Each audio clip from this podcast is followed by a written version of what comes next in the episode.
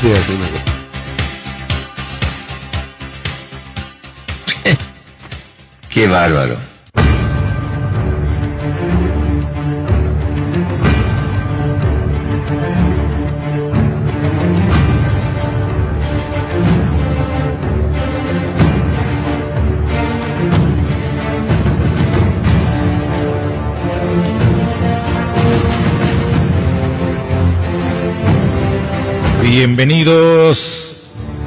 Escape de Asunción.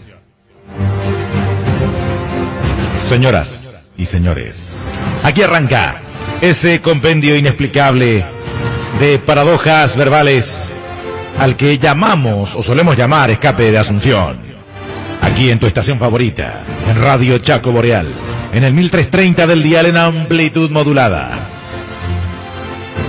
Hasta más allá de cuando el reloj se rompe.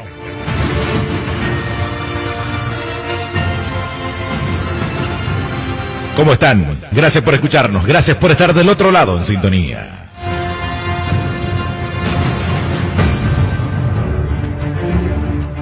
Bienvenidos al escape de Asunción.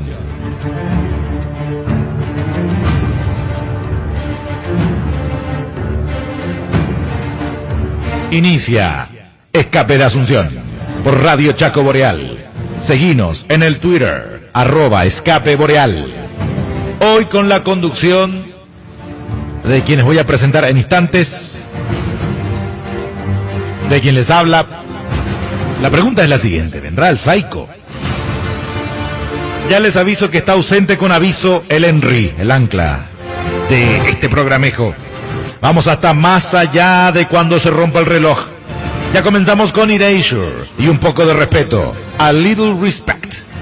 Escuchanos en el 1330 del dial en amplitud modulada. 1330. O en www.chacoboreal.com.py en cualquier parte del planeta, en internet, además de www.desdeparaguay.com.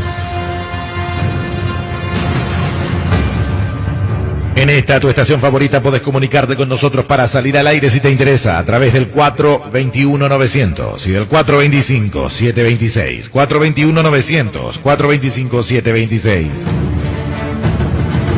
Mensajes de texto al 0981-542-146. Anótalo bien, mensajes de texto. Vía celular 0981-542-146.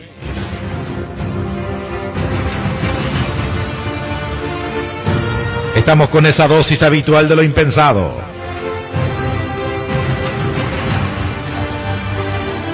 Lo repito, lo reitero y caigo en redundancias para que te quede bien clara la cuestión, la película, para contactar con nosotros, para interactuar con Escape de Asunción. 421-900, 425-726, líneas bajas. Mensajes de texto vía celular 0981-542-146.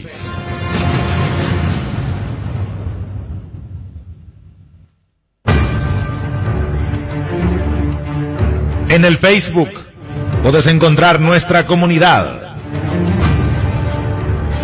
Yo escucho Escape de Asunción. Esa es nuestra dirección en el Facebook para interactuar con nosotros vía cara del libro. Yo escucho Escape de Asunción. En el Twitter, arroba escape boreal. Esa es nuestra dirección.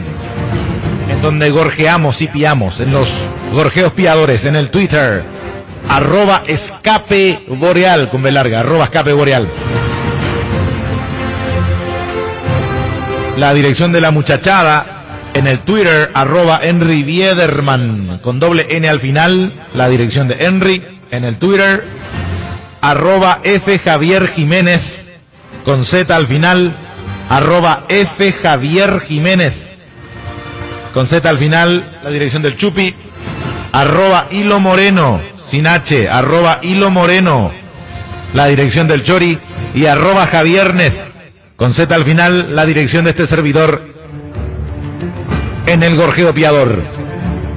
Arrancamos con escape, otro escape más en el aire de arroba 1330 AM, que es el Twitter de Radio Chaco Boreal.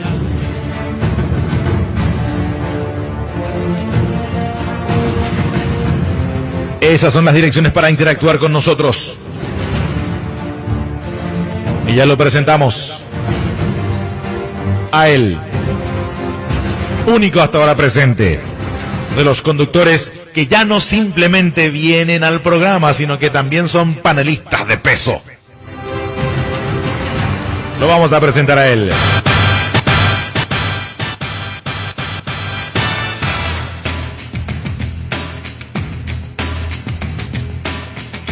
Tiene prácticamente 1,90 de estatura. Pesa, siendo bondadosos, 100 kilos. Repito, siendo bondadosos. Nació en Asunción.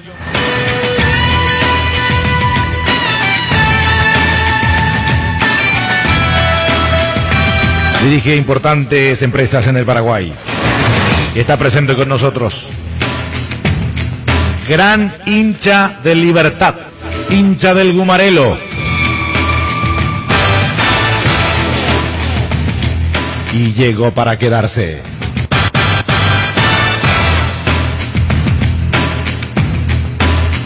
Venido desde algún rincón de la capital del Paraguay, del corazón de Sudamérica. No me pregunten por el riñón. Aquí en la República del Paraguay decía, en este país mediterráneo, es el licenciado Javier.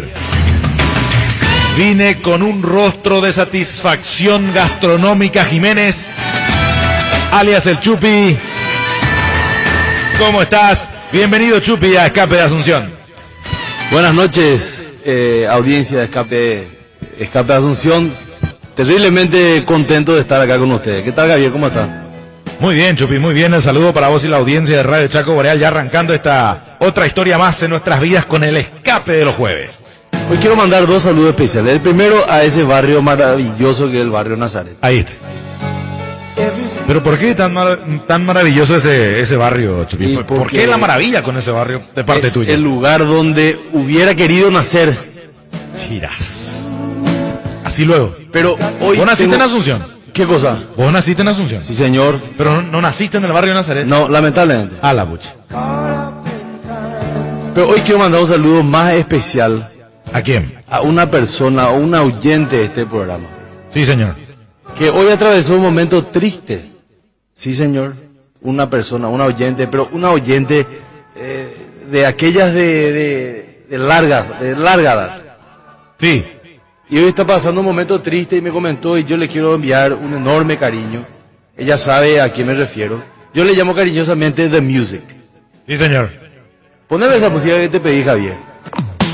Ahí está. Este es Brian Ferry. Vocalista de Roxy Music. Exactamente. Y a ella yo le mando un, un, un, un abrazo, un- una fuerza, porque sé que fue un día triste para ella, pero, pero va- por supuesto, ella es súper positiva y va a dar la vuelta por Claro. cima, como dicen los brasileños. La abogada. Dicen. La abogada. Entonces le mando un enorme beso a ella y que, que esté contenta, porque cuando ella está contenta, ella es... eh, Nosotros estamos todos felices. Claro, así ella. Vamos con la music.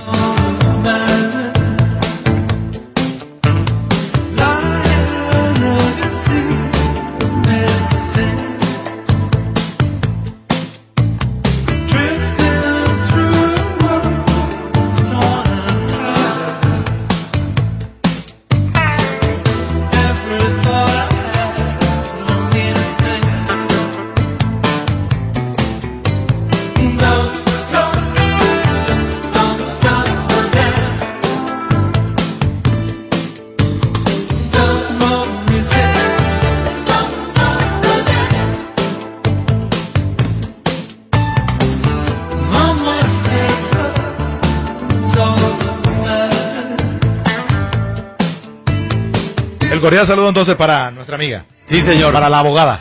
Hoy le metí un chancho ahí en Trinidad, Shira, Sí, la tenés, gran- tenés una cara de satisfacción gastronómica, Chupi, que demasiado te traiciona. Recién llegué, o sea, llegué a las 6 de la tarde. La gran flauta. Hecho puta llegué, porque... No, tranquilo. Por eso estoy un poco así, medio medio mareado, pero ya me va a pasar. Ya me va a no, pasar. me imagino que sí. e- Esperemos que sí. Sí, le, le voy a meter un trago de cerveza y ya me va a pasar. De paso ya vamos a entrar en contacto con la audiencia, directamente lo que, lo que están enviando a estas horas. Mi estimado, se necesita sangre del tipo A positivo a nombre del doctor Rubén Quevedo en el banco de sangre del Hospital Central del IPS. Mañana triple bypass para difundir el pedido si podés. Gracias. Muchas gracias a Roxal. Nuestro compañero el doctor Rubén Quevedo, el que conduce a tu salud aquí en Chaco Boreal, tiene que ser operado del corazón. Triple bypass mañana. Se necesita sangre del tipo A positivo, por favor, en el banco de sangre del Hospital Central del IPS. Toda la fuerza del mundo para el doctor Rubén Quevedo, compañero aquí de Radio Chaco Boreal.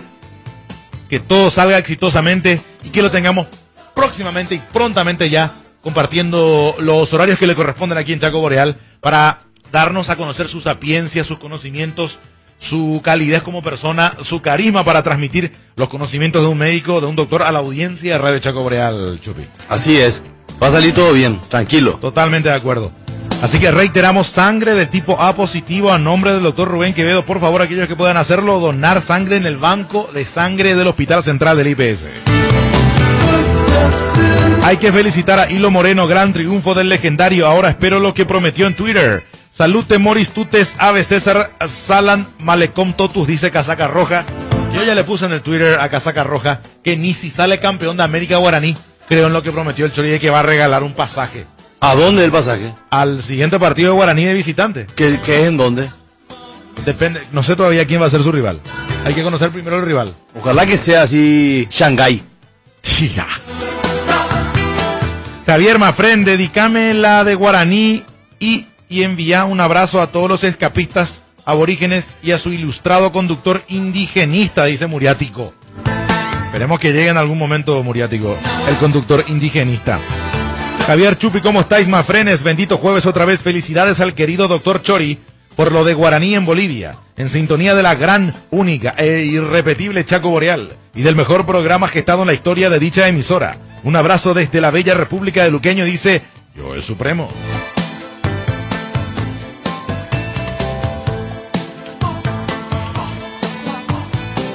Después en el Facebook ya posteamos. Saludos a Cheli Arana Ortigosa, Luis Ferreira y Sofía Alfonso que le dieron me gusta a nuestro posteo en el Facebook, la comunidad del programa Yo Escucho Escape de Asunción. Sofía Alonso dice presente, Luis Ferreira escribe brillante. Esto en el Facebook, la comunidad del programa Yo Escucho Escape de Asunción. A ver, en el Twitter, un saludo para Luis Ferreira que nos escucha y que retuiteó algunas de las cosas que publicamos en el Twitter. Quiero hacer una consulta, a ver si algún oyente puede llamar y explicarme. ¿Cuál es la jugada de Lugo con este tema de querer confundir a la gente y decir que él se puede candidatar para presidente de la República? Y forma parte de aquella historia, entre comillas, este, que había iniciado Nicanor Duarte Frutos. ¿Te acuerdas cuando él quería presentarse a la reelección cuando no había ninguna constituyente de por medio? Sí. Y bueno, y ya ahí pues quedó plantada la semilla, entre comillas, para que el siguiente candidato a presidente de la República, o en este caso presidente de la República, tenga entre ceja y ceja la idea de la reelección. El hecho de que Fernando Lugo, desde mi punto de vista, haya formado parte, mi punto de vista, claro, de aquel plan del eh, bolivarianismo, ahí está, bolivarianismo de Chávez, este, que entre otras cosas, según lo dice Gonzalo Quintana, esto lo repite todos los lunes, Gonzalo Quintana aquí en Chaco Boreal a la mañana con Víctor Benítez Chupi, de ese plan bolivariano de cuando llegan las elecciones, las primeras elecciones después del primer periodo de uno de estos presidentes, entre comillas, que siguen la tendencia de Chávez, es o ganar las elecciones o buscar la reelección o declarar nulas esas elecciones para continuar en el poder. Supuestamente esa forma parte, esa historia forma parte del plan y por eso la insistencia de Fernando Lugo de ser candidato a presidente. Es la explicación que yo, que yo, no encuentro, porque de lo contrario no hay vueltas que dar. Eh, es que no puede ser candidato Fernando Lugo, Chupi. Yo creo que, yo creo algo más fácil. A ver, ¿cuál es tu, tu pensamiento? Y la constitución prohíbe. Sí. Pero este como es un mitómano y ya está para cualquier cosa. Le dice a Mario Ferreiro, ese vos mi vicepresidente, ¿verdad? Y se lanza la dupla justamente para que le impugnen, que es lo obvio. Y con eso crear una especie de, eh, a ver cómo te iba a decir, de sensacionalismo o eh, eh, victimismo, ¿entendés lo que te digo? Ah, le cagaron a Fernando Lugo, pero está todavía Mario Ferreiro, votémosle a él. No sé si me explico. Entiendo perfectamente tu, punto de vista. Porque, porque Lugo, quiera ser o no, tiene todavía un grado de popularidad interesante. La gente le conoce a Lugo. Sí. ¿Entendés lo que te digo? Y la campaña de Mario Ferreiro no está despegando. Pero vamos a lo, siguiente, Chupi. ¿A, qué cargo está habilitado Fernando Lugo al cargo de senador? No, pero él se va a candidatar para presidente. No puede candidatarse a la, Constitución. No, pero se va a candidatar, no le calienta eso. Él va a hacer campaña hasta que le impugnen. Bueno, pero espera, una cosa es la historia esta que pasó con la Iglesia Católica cuando él siendo obispo se quiso candidatar para presidente. No, ahora te estoy diciendo. Pero espera, no le calentó un carajo la Iglesia Católica todo, todo, todo lo que venía por parte de Roma, eh, desde el Vaticano con la cuestión de los obispos, de mantener los obispos, de no candidatarse para ningún cargo político, le pasó por el quinto infierno, por el quinto forro esa historia, se candidató igual, entre comillas le, le, le no sé si le suspendieron, si le, le dieron permiso o qué, o cómo quedó la cuestión de Fernando Lugo. Le dieron una dispensa. Le dieron una dispensa, esa es la palabra correcta, Chupi. Y bueno, en el caso de la iglesia, al ser algo espiritual y no tan tangible como la ley de un país, bueno, vaya y pase ya. Ya soportamos cuatro años lo de Fernando Lugo. Ahora, con el tema de la constitución, ahora para ser candidato a presidente de la República, no sé hasta qué punto puede seguir el juego a Lugo, gente inteligente. No sé si me explico. A ver si puede llamar, sí entiendo. A ver si puede llamar algún oyente va a explicarme eso, porque yo sinceramente no entiendo y quiero escuchar más Roxy Music. a Perú o Colombia iremos para el próximo partido, dice Álvaro Laurinegro, con relación a Guaraní. Oye, pica el chori. Yo dudo mucho que sortee un pasaje. Es más, su ausencia ahora es más que significativa, porque prometió por Twitter. Salam aleikum Javier y Chupi. Al fin Guaraní rompió el estigma de hacer puro papelón internacional. Felicidades a Chorizo, dice el pulpo. Anotado para el doc mañana después del mediodía en el banco de sangre del IPS, dice Angú. Gracias, Angú. Te voy a registrar. Y gracias por lo de tu donación. Sangre tipo A positivo, por favor. Banco de sangre del IPS para el doctor Rubén Quevedo. Yo repito, forma parte del plan del eh, bolivarianismo del siglo XXI. Armar el escandalete que sea necesario como para generar crispación, generar inseguridad, como diría el hombre de goma, inseguridad jurídica. ¿Qué hay de novedad en el tema de las Olimpiadas, Javier? Ah, demasiadas, muchas novedades. No, pero ¿qué- cu- ¿cuál fue la noticia resaltante en, los, en esta semana? O la resaltante, a la pucha, la- en esta semana la, Bolt. la, la, la- la conversión en leyenda, en leyenda, porque vos podés ser un gran deportista, podés haber sido un ícono incluso, pero en leyenda, leyenda no te convertís así nomás. Y lo que hizo Usain Bolt, el, jama- el jamaiquino, este, al volver a ganar en pista por segunda vez consecutiva la medalla de oro en 100 metros, ya bastaba y sobraba para ser una leyenda. Nunca nadie hizo eso. Nunca nadie hizo en pista. Ganar dos veces la medalla, medalla de oro sí ya lo hizo Carl Lewis en el 84 y en el 88. Solo que en el 88 en Seúl, él obtuvo en pista la medalla de plata y la de oro ganó este el socio de Diego Armando Maradona. No, pero después le dieron a él. Y eso es lo que te digo, pero en pista ganó ganó igual, este se me fue el nombre ahora del... del Ben cana- Johnson. Ben Johnson, el canadiense. Ben Johnson, el canadiense. Y en pista es la primera vez, en pista digo compitiendo, Sí. ganando él la, la medalla de oro por Usain Bolt, la primera vez que alguien gana dos veces la competencia reina de los Juegos Olímpicos, Chupi. No, pero, o sea que no estoy de acuerdo de, de la manera que...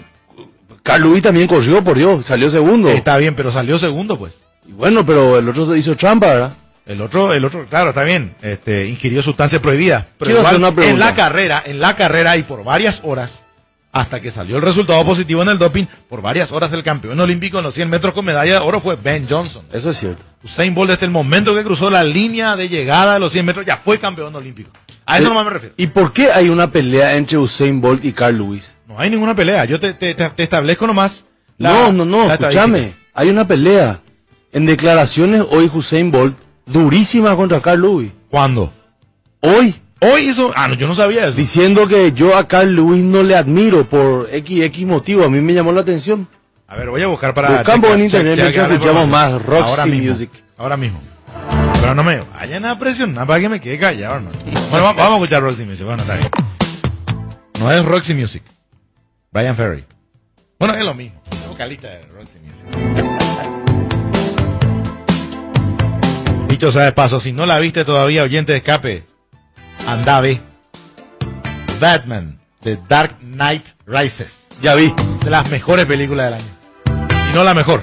De ¿La la viste, gran. Chupi? De la gran. Para los que somos amantes del cine de acción, De la ¿qué te gran. pareció? La mejor película que vi en mi vida. Espectacular, ¿verdad? Hijo. Impresionante. Falta Henry acá para que putee, pero bueno. Qué buena película. ¿Verdad hijo. que buena? ¿Verdad que buena?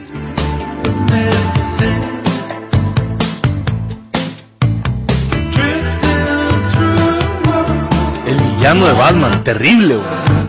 Blake. Malísimo el tipo, boludo. Sí. ¿Verdad? Y se, se genera esa tensión que siempre da gusto ver cuándo le va a vencer el bueno al malo o cómo le va a vencer el malo al bueno, que es lo que lo, lo que amamos de ese cine de, de clásico de Stallone, Schwarzenegger, Bruce Willis. eh, Queremos ver, o no, Chupi. Qué buena película. Sí, nomás, ¿verdad que es la grande? Me gustó lo que hizo el director de la película, ¿eh? ¿Qué hizo el director de la película? Porque hizo muchas cosas en estos últimos días, no me vayas. Ese, ese villano que se llama Bane. Bane, Bane. Yo dije Blake, me confundí con el corredor de Jamaica de velocidad, perdón. Bane. Ese corredor, eh, perdón, ese, ese villano, eh, Bane, eh, se inyecta un veneno. El veneno le llaman, bueno, en inglés el mismo nombre, Venom, ¿verdad? Se inyecta un veneno que le entra por el cerebro y se convierte así en una masa musculosa con fuerza Sí. extraordinaria, ¿verdad? En el cómic se ve más detalladamente eso. En el cómic. Sí. Y, ju- y justamente el, el director lo que hizo fue le quitó ese, ese, te iba a decir, ese folclorismo. Sí, ese estereotipo de drogadicto. No sé si estereotipo.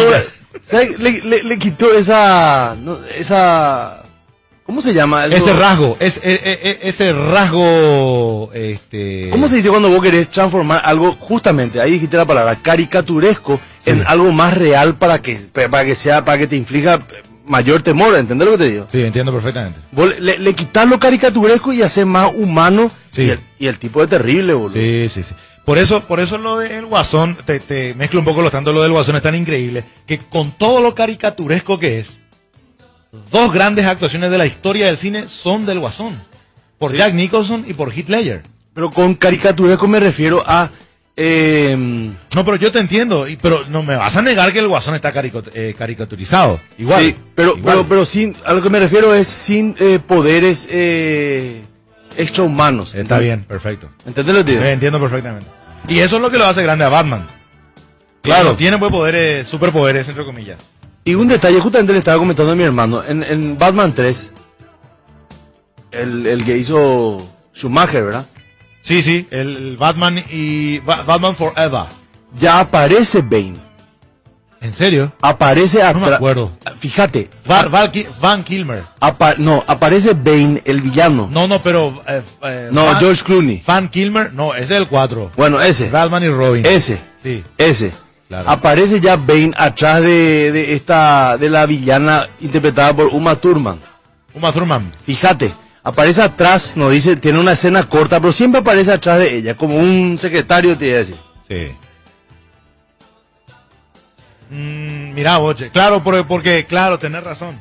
Exacto, porque ahí ya está en contacto con esas sustancias psicotrópicas a los que estaba expuesto ya la, la, la, la personaje o la villana interpretada por Uma Thurman. ¿Encontraste el porqué de la pelea? Encontré. Tenía razón. Pero de- de- tenía razón, hoy tiró declaraciones durísimas. Poco, ¿qué dijo? Voy a leer, pero déjame, no voy a poner la música, banda sonora de Batman, el Caballero de la Noche Asciende. Repito, señores, si no la mejor, una de las mejores películas, por lo menos de este 2012, y sin lugar a dudas en el top 10 de las mejores películas de superhéroes de todos los tiempos. Batman, el Caballero de la Noche Asciende. Magistral cierre de la trilogía de Batman de Christopher Nolan. Escucha la banda sonora, Chuy. Esta es la música que suena al inicio de la película, cuando los dos aviones se van topando. ¿Viste lo- la, la primera escena de los aviones? De la gran. Impresionante. escucha.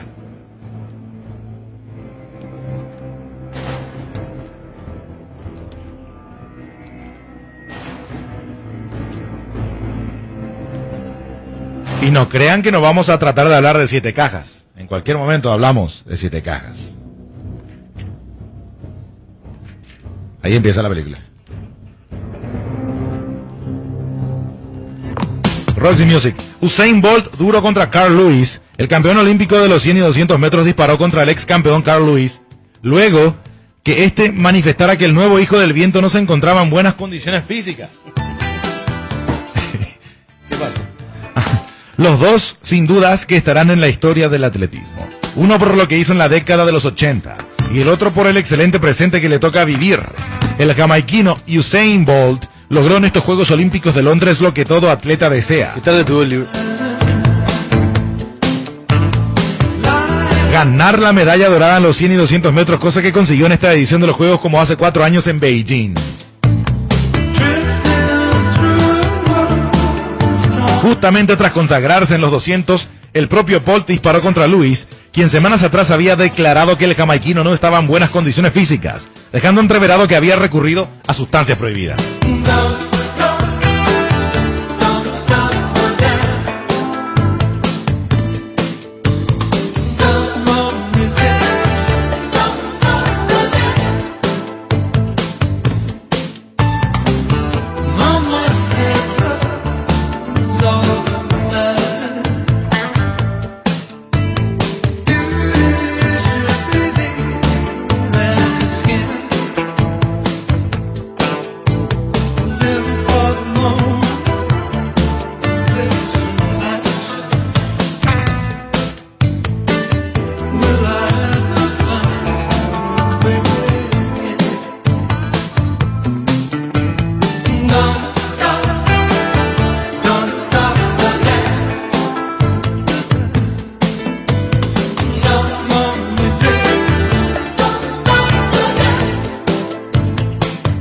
Lo que pasó con Usain Bolt.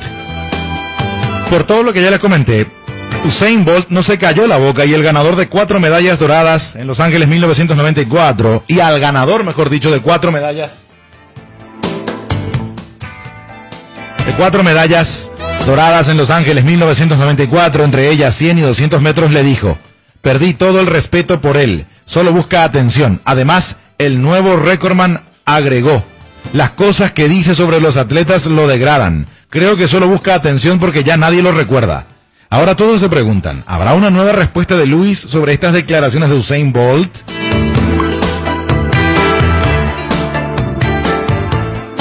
Tenía razón el, el Chupi.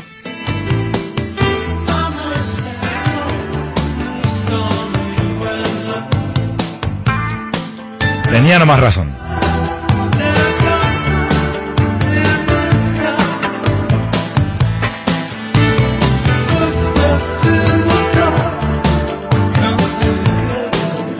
Bueno, Chupi, tenía, tenía razón. Antes de presentarlo al Chori, ya está nuestro invitado. Hoy tenemos un invitado, señoras y señores, aquí en Escape de Asunción. Chupi, este, tenía razón. Realmente se calentó Usain Bolt porque, entre otras cosas, dio a entender Carl Lewis de que Usain Bolt estaba en mala forma últimamente y que si ahora ganó la medalla de oro es porque se drogó, se dopó. Eso dio a entender Carl Luis, entonces por eso le contesta a Usain Bolt, perdí todo el respeto por él, solo busca atención y las cosas que dice sobre los atletas lo degradan, creo que solo busca atención porque ya nadie lo recuerda. Eso dijo Usain Bolt hoy, tras haber ganado el oro en los 200 metros libres, eh, llanos, este, sobre Carl Lewis. El que está en buena forma es el invitado que tengo acá Ah, la al costado derecho. Pero antes le voy a presentar a otro que está, no sé si en buena forma, pero está No, muy feliz. está un quilombo. Está muy feliz, no, pero está feliz por lo que pasó con su equipo.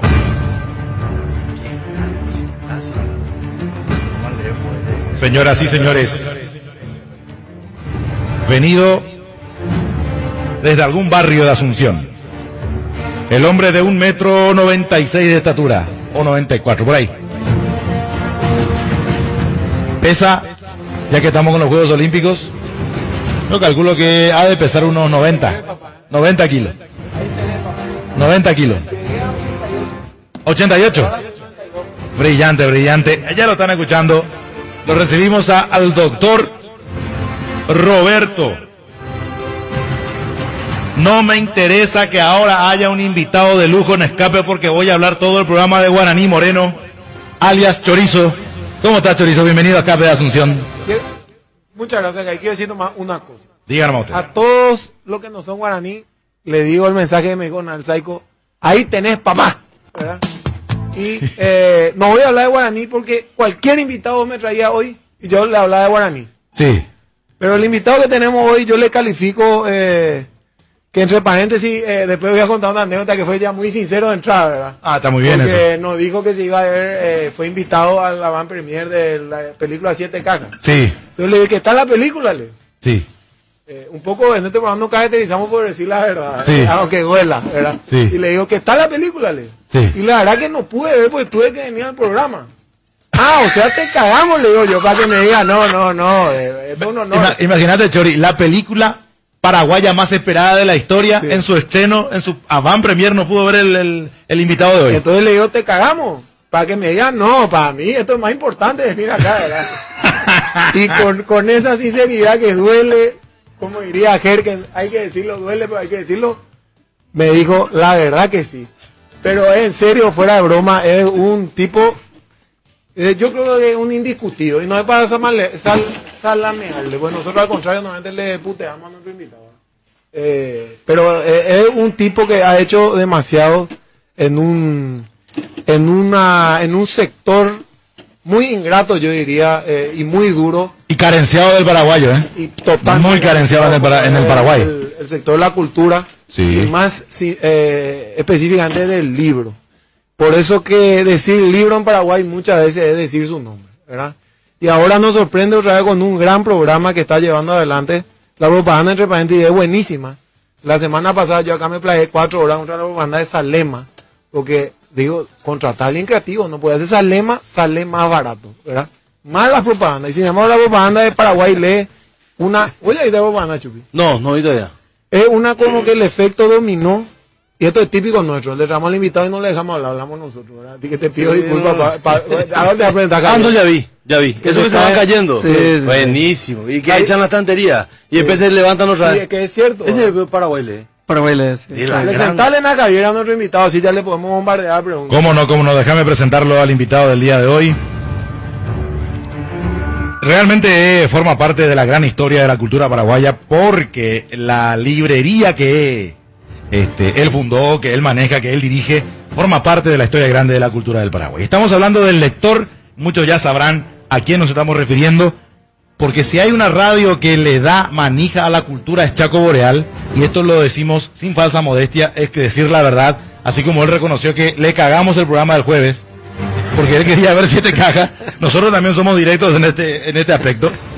Así que lo recibimos a él, a el señor con mayúsculas, Pablo Burián. ¿Cómo está, señor, del programa Paraguay Lee, que es lo más importante que, que, conozco en cuanto a programas de educación lanzados este año, incluso más que una computadora por niño, me parece a mí, este programa de Paraguay Lee.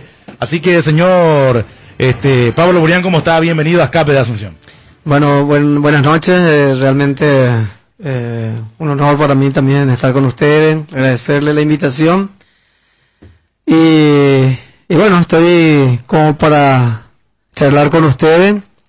Tengo un historial de hace muchos años de trabajo en el rubro de la librería editorial El Lector, que así como decía al principio, realmente... Chori, poco- nomás decime, ese es mi marcante. Chori, Chori, un poco duro eh, el trabajo porque realmente tenemos un país donde poco casi tenemos que trabajar contra contra muchos factores realmente porque entre ellos podemos decir de que tenemos un país donde hay indicadores que dicen que somos pocos lectores y que no hay mucha lectura y y también hay muchos factores por el cual no hay lectura porque no hay muchos lectores y también dentro de este programa tan ambicioso que se llama Paraguay le hemos hecho planes de planes piloto tipo laboratorio como se dice para poder llevar adelante un proyecto mucho más ambicioso que es el programa Paraguay Lee que es a nivel nacional la que estamos hoy proponiendo, ¿verdad? Y y hay varios factores que me gustaría sí compartir poco a poco con ustedes no, porque Yo tengo realmente una pregunta. ¿En, Sí. qué, en qué- para los oyentes, verdad, que no están tan familiarizados, ¿en qué consiste el programa Paraguay Lee? ¿Quién tuvo la idea y, y cuándo nace? Bueno, eh, nosotros tenemos antes que nada muchos años de trabajo, muchos años de promociones que hacen a todo lo que es la promoción del libro, la edición de los libros, llevar la literatura paraguaya en otro plano internacional, como fue un, poco de historia para llegar a concluir cómo empieza Paraguay Lee. En el Pues nosotros 82. queríamos hacer al revés. ¿eh? Ah. queríamos hablar para bailar y después que nos cuente la historia del lector. Que Dale, ya está, ya está. Entonces, si- si- entonces no, no, no, si pero está bien. interrumpe tu narrativa, No, no, no, de ninguna manera. Al contrario, eh, me gustaría más directamente enfocarlo eh, ya. ¿Por qué nace el programa Paraguay Lee? El programa, programa Paraguay Lee es producto de muchas acciones de trabajo. Entre ellos, eh, podríamos decir que en el 2008 empieza el programa Paraguay Lee un plan piloto en misiones, en misi- con el que lo denominamos Misiones Lee. Hemos llevado adelante una serie de actividades en, en misiones, como ser la presencia de grandes figuras en las letras paraguayas, donde hacíamos encuentros de escritores con los jóvenes. En este caso le llevábamos a Carlos Villagra Marsal, Ramiro Domínguez, pues Francisco.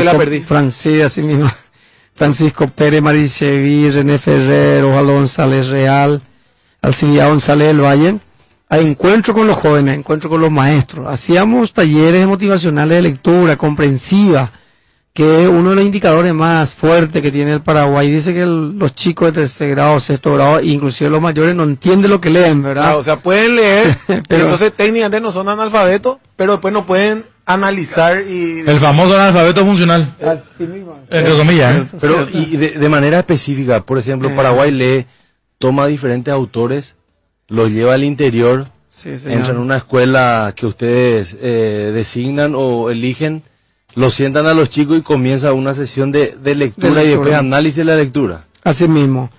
O sea, Eh, yo decía antes que nada que era un plan piloto todo esto por el Lo de hecho Misiones. lo de misiones LED, como poniendo como un ejemplo ¿Por qué nomás. eligió Misiones, Pablo? Y teníamos una afinidad con el señor gobernador Víctor Hugo Pereira, que cuando era intendente él Aparte hacía ahí se come como la gran puta de las emisiones. Ese siempre es un partido importante. Además te voy a pensar, ya te digo. Claro. Eso no ayuda. No vas a elegir presidente, allí va a comenzar. No, no, ya dejamos el último. y al final eso, por supuesto. se come bien, ¿verdad? De No, totalmente. Batiburrillo hasta Sí, la teja. sí. Y en el camino está, ¿cómo se llama? Villa Florida. Villa. Florida. El pescado. Lo que no hay que ir en Semana Santa Villa Florida, es jodido. Por Es supuesto. jodido. Ahí no vas a vender ni un libro, no vas a vender. No, la gente de Eduardo Villa Florida. Es lo que puede vender. Lo- los Sí, libros que, ¿sabes sí, qué? sí, Los sí. libros que lee Henry Vivierma, nuestro compañero. Libros medio, medio eh, eh, eróticos. ¿En Ah, ese puede ser que venda. Yo quiero hablar después de libros eróticos. Ah, ¿eh? ya. No, no, Ahora hay uno que, está, que vos tenés que traer porque está rompiendo todo. Este es el horario más o menos lo ya que Sí, se puede claro, no, ese tipo horario de de literatura. la Ya mañana hablamos no asuste, ninguna protección al respecto. Una, una ¿Y nueva... ¿Quién es Henry? Henry es el, el dueño de la radio, por eso nomás nos dan el espacio. Ah, No, no, es por- ah, no, no está ahora, no está él ahora. No, y le echamos, es pesado. Las ¿En serio? 50 sombras de Grey se llama el libro. Sí, Ah. sí, Que está rompiendo todo, Todo Estados Unidos. Sí, Es sí, una- Es una escritora británica que se llama James. E. L. James. James. El- el James. Que escribe una, que escribe Todo sobre pornografía para madre, entre comillas le llaman. A la pucha. ¿Y Sí, ¿Está en sí. inglés todavía? ¿No está en español o En no? español ya está. Ya hay en castellano, en- ya, en- ya hay, ya hay en castellano, ya, Ah, ya. en ya España hay. tenés que traer para Vamos, vender. vamos a traer rápidamente, sí. Y sí, el James es un verdadero fenómeno de ventas este año. Es uno de los grandes fenómenos de ventas de este Sí. año de, Eh, de- digamos, de la literatura Potter, en Estados Unidos. Sí, Pero sí. increíble porque está dirigido a un nicho que no necesariamente es un nicho muy lector, que es el de las mujeres amas de casa. Claro, junto con El nombre del viento que sí ya tiene el lector de Patrick Raftas, este, en cuanto a fenómenos que llega de allá, de la, de la zona anglosajona al, al castellano nuestro. Vean, ustedes parecen dos an- analfabetos polifuncionales. Pero ¿qué Vamos a volver a pasa? misiones. Y vos no empezaste, Es que empezaste a hablar de. Ricardito con lo de polifunción. Cierto, Va- vos empezaste con, con la historia. Vamos a volver a misiones. Vamos, vamos, vamos, Sí, vamos, vamos, vamos, vamos, Entonces, hicimos un plan piloto que surgió como factor fundamental como para poder decir que sí podemos hacer a nivel nacional. Y a nivel nacional nace Paraguay Lee. ¿Por qué nace la- el programa Paraguay Lee a nivel nacional? Porque encontramos realmente en todo ese recorrido de, de- de- de todas las comunidades, los departamentos, municipios, eh, de que no habían libros, no había lectura, era un factor fundamental por el cual se nota el problema de la pobreza, de los recursos humanos limitados en los sectores empresariales especialmente.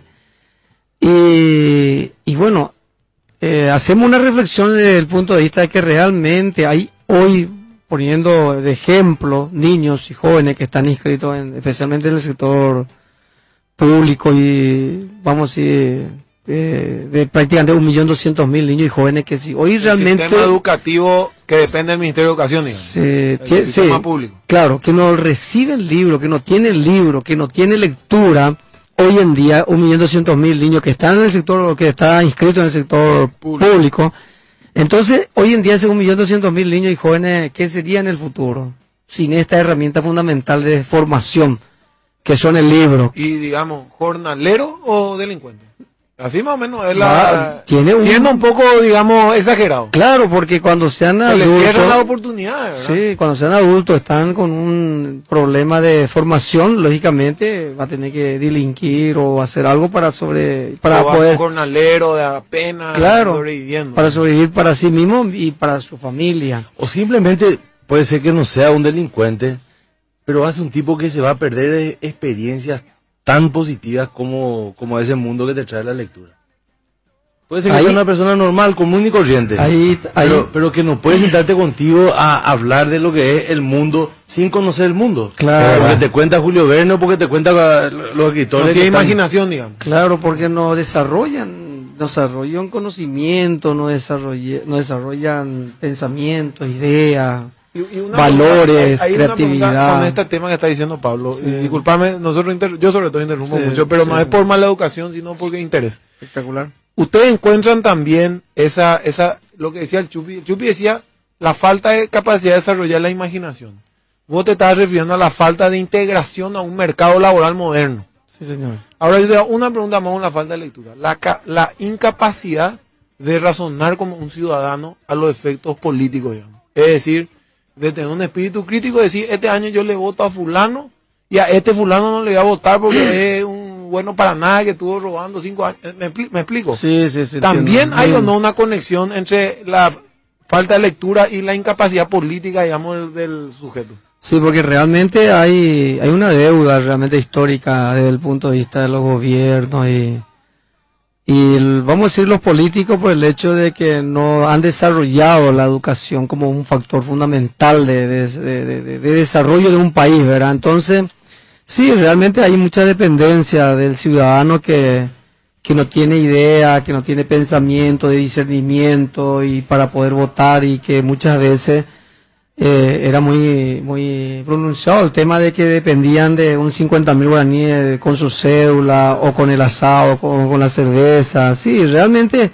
Voto Para mí- vacaí, le dicen los perros en... para mí que... Oye, oye, escuché ese término. pa- Voto vacaí. eh, voto que sí, por el, Por la comida, el vacaí. Sí, entonces esos son factores que, que lamentablemente eso eh, prácticamente casi casi está todavía vigente, te así. Entonces es, es grave, es triste esa situación. Por eso es lo que nosotros proponemos dentro de nuestro programa Paraguay Lee, porque hay indicadores que dicen efectivamente de que eh, la gente, los chicos que se inscriben eh, de 100 alumnos eh, terminan solamente 29 alumnos En Paraguay. en Paraguay. Esos son indicadores internacionales. Sexto, o sea, eh, chicos que entran 100, chicos entran a la escuela y grado, terminan 22. Vein- eh, termina 29. 29. Primaria. Eh, Sí, sexto curso. Termina sexto curso, de- tercer ciclo, la media, tercer año. O sea, que llegan hasta una educación Sí. eh, secundaria, llegan hasta la secundaria. Sí, así mismo. Ni Así siquiera a la terciaria, que ahí ya es peor todavía el y la indicativo. universitaria, o sea que no, no, realmente es un déficit tremendo. ¿Y eso qué significa? Que entre 200 y 250 mil jóvenes que mañana van a ser padres de familia, todo como decían ustedes, ¿verdad? totalmente limitado. Pero lo que nos sin- está lo que nos está analizando es otra vez para, Sí. para poner otra vez eh, más vinagre en la, en la herida. Sí. Del 30% que termina el sexto curso, dijiste, ¿verdad? ¿Con qué? Son Sí. lamentables porque son chicos, y lo digo con todo respeto, ¿verdad? Son chicos que básicamente el único el único tema para, para recibirte en el sexto curso es asistencia.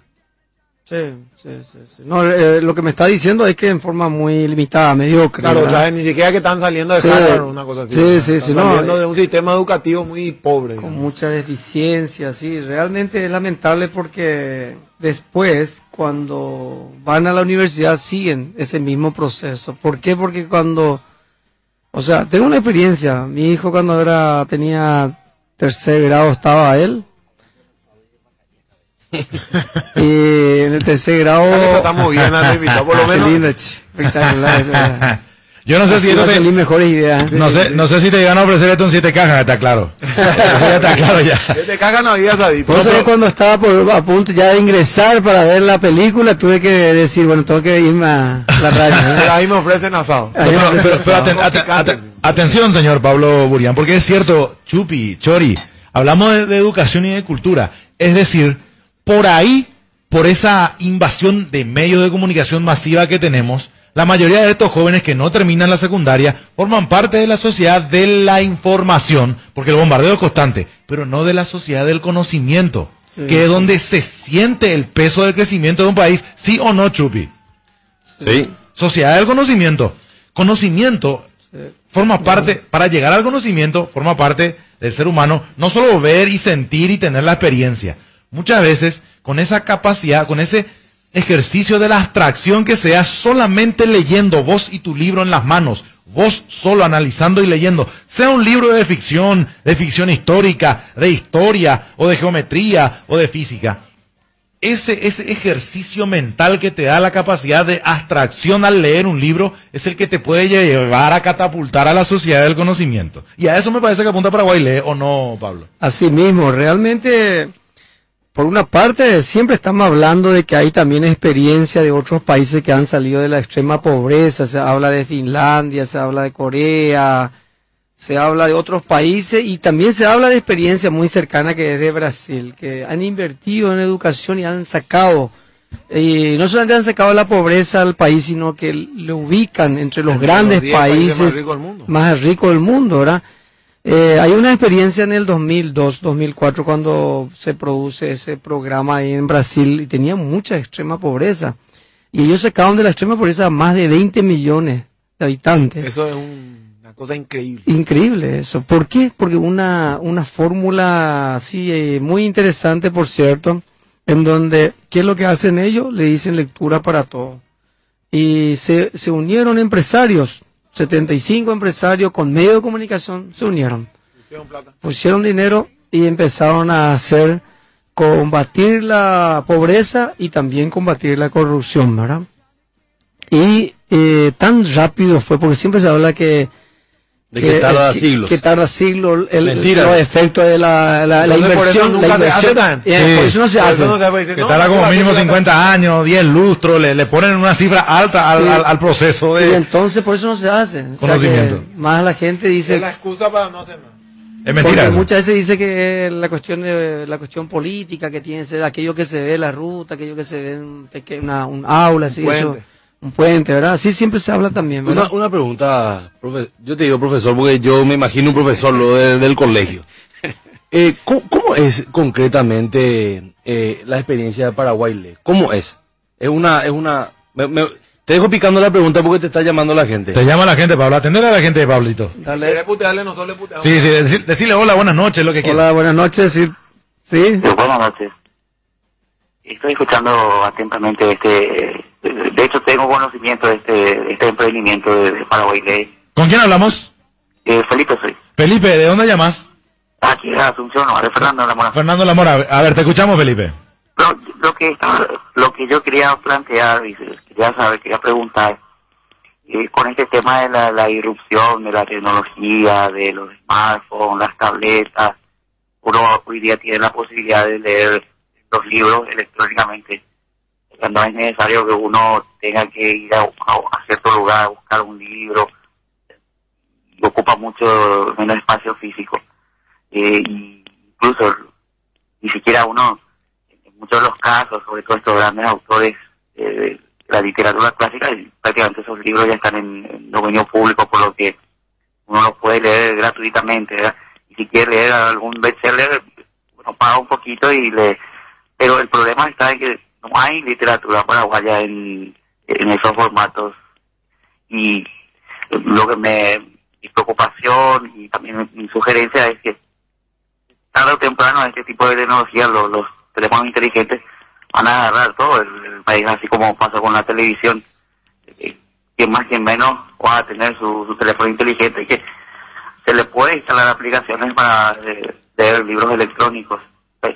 Yo le pregunto a esta gente de, Paraguay, de, ellos tienen, hay proyectos, eh, hay conversaciones, ideas acerca de, esto, de digitalizar libros y ponerlos, no sé, a la venta en un Felipe. Felipe.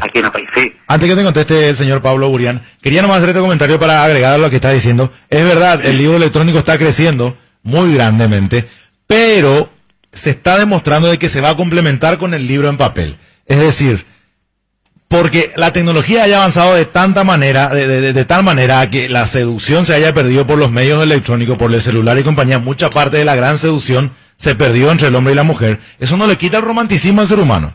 Y una de las partes románticas del ser humano es tener su biblioteca, poder tocar el libro, tenerlo en papel. Eso no se va a perder. Ese lado romántico del ser humano es difícil que se pierda. Por lo tanto, ergo, el libro impreso va a continuar. Debería complementarse con la parte electrónica, me parece a mí, a la larga. Claro, totalmente. O sea, Así nomás. De hecho, eh, yo al menos eh, respeto a quienes eh, gustan de, de, no sé, de leer libros así en papel o quienes prefieran escuchar un disco en vinilo. Respeto yo todo eso, me parece genial pero también deberían tener, si, si lo que quieren es abarcar uh, de forma rápida, o sea, llegar a la gente, como esta frase dice, si vamos a a la montaña, a la montaña vamos a esa onda, eh, digo nomás que, debe ser algo a tener muy en cuenta el hecho de, tenerlo en, formato en que lo puedes portar a cualquier parte del mundo en un flash. Bueno, eso era nomás mi, comentario. Gracias, Felipe. Te sigo escuchando. Un abrazo. Gracias, Felipe. 421-900, y 425-726 los teléfonos de la radio. 421-900, 425-726. Contesta el señor Pablo Buriana la pregunta del oyente. Yo vuelvo a mi pregunta. Pero yo- ¿Cómo es la experiencia en, por ejemplo, alguna jornada de Paraguay Le? Así específicamente. Eh, que- vos- primero te, te respondo entonces. ¿no? Sí, sí, sí. sí, sí.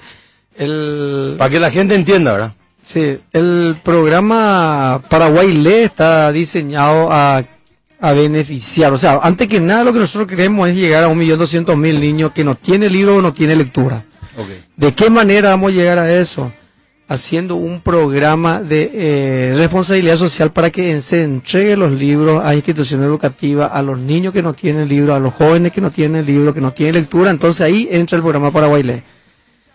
El programa Paraguay Lee contempla los talleres con los escritores, contempla la creación de academia literaria, eh, está dentro de ese programa también los concursos literarios, los concursos de investigación, los concursos de historia o de ensayo. O sea, ahí, eh, pausa. Paraguay Le entonces es una serie de actividades. Es una serie de No es un componentes. solo tema. No, no, no. No es, por ejemplo, re- recolectar libros y hacerle llegar la escuela. no, no, no, no, entonces no nos sirve. Sería O sea, es una O serie, sea que son, no- ta- son talleres, son... no vamos a solucionar el mismo problema otra vez de que si no hay una motivación a, lec- a la lectura, si no hay un plan de, de, de, de- de la lectura comparada o la lectura comprensiva, como también lo llamamos, entonces no nos sirve nada otra vez de vuelta eso. O sea, que nosotros estamos considerando de que una comparación de una academia literaria acá en Asunción. Tenemos 15 academias literarias, cuando hay 8.500 instituciones educativas. ¿Eso qué significa? Increíble ese dato. ¿eh? ¿Eso qué significa? De que cuando vos hablas con el académico, que, o sea, de que está en la academia literaria de la institución educativa, ellos ven una mirada diferente, como se lo estamos diciendo. Tienen una mirada de meta, de sueño, de ideales, de visión, misión. Tiene bien definido. Cuando ellos hacen un- una mirada en- entre compañeros que están en la academia y que no están en la academia literaria, enseguida se nota la diferencia. O sea que eso demuestra que realmente las academias tienen un componente y que es muy importante la formación de esos niños y esos jóvenes que están en las academias. Entonces lo que nosotros queremos es, como plan de del programa Paraguay Lee, primero 8.500 bibliotecas poner libros. Decimos que hay 15 academias literarias y nosotros proponemos en este programa 150 academias literarias O sea, que 10. ya, que ya es una gran revolución, pero sin embargo, nosotros estamos seguros que nosotros no vamos a hacer 150. Tenemos que hacer de 8.500 por lo menos 1.500, ¿verdad?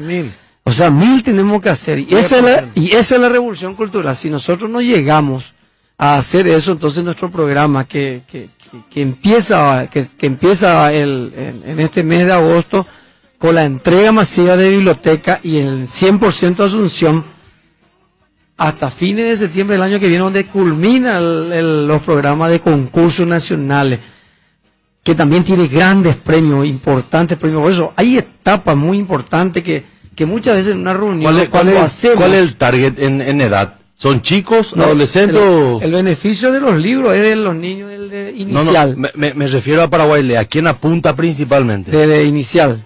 O sea que preescolar, kindergarten, hasta el tercero de la media. ¿Qué es cuántos años? Y que son hasta que termine el, que termine, no, hasta que termine el, el, el bachiller, claro. El que termine el tercer ciclo de la media. media, pues, se tocó. 18, a- 18 yo, años. yo- yo te voy a hacer una pregunta y un Sí. comentario al mismo tiempo, ¿verdad? Sí, señor. Que ya es un poco mi visión, admito, un poco negativa de, de, de este tema. ¿Que sabe cuál es? Sí, señor. Eh, no sé si te das cuenta, por supuesto que te das cuenta porque tenés en este negocio años. Y sos en Paraguay la persona que más se encariñó por este tema, ¿verdad? Se nota que es tu pasión. Pero vos te das cuenta que es una, una lucha desigual la que estás llevando adelante bajo esta óptica.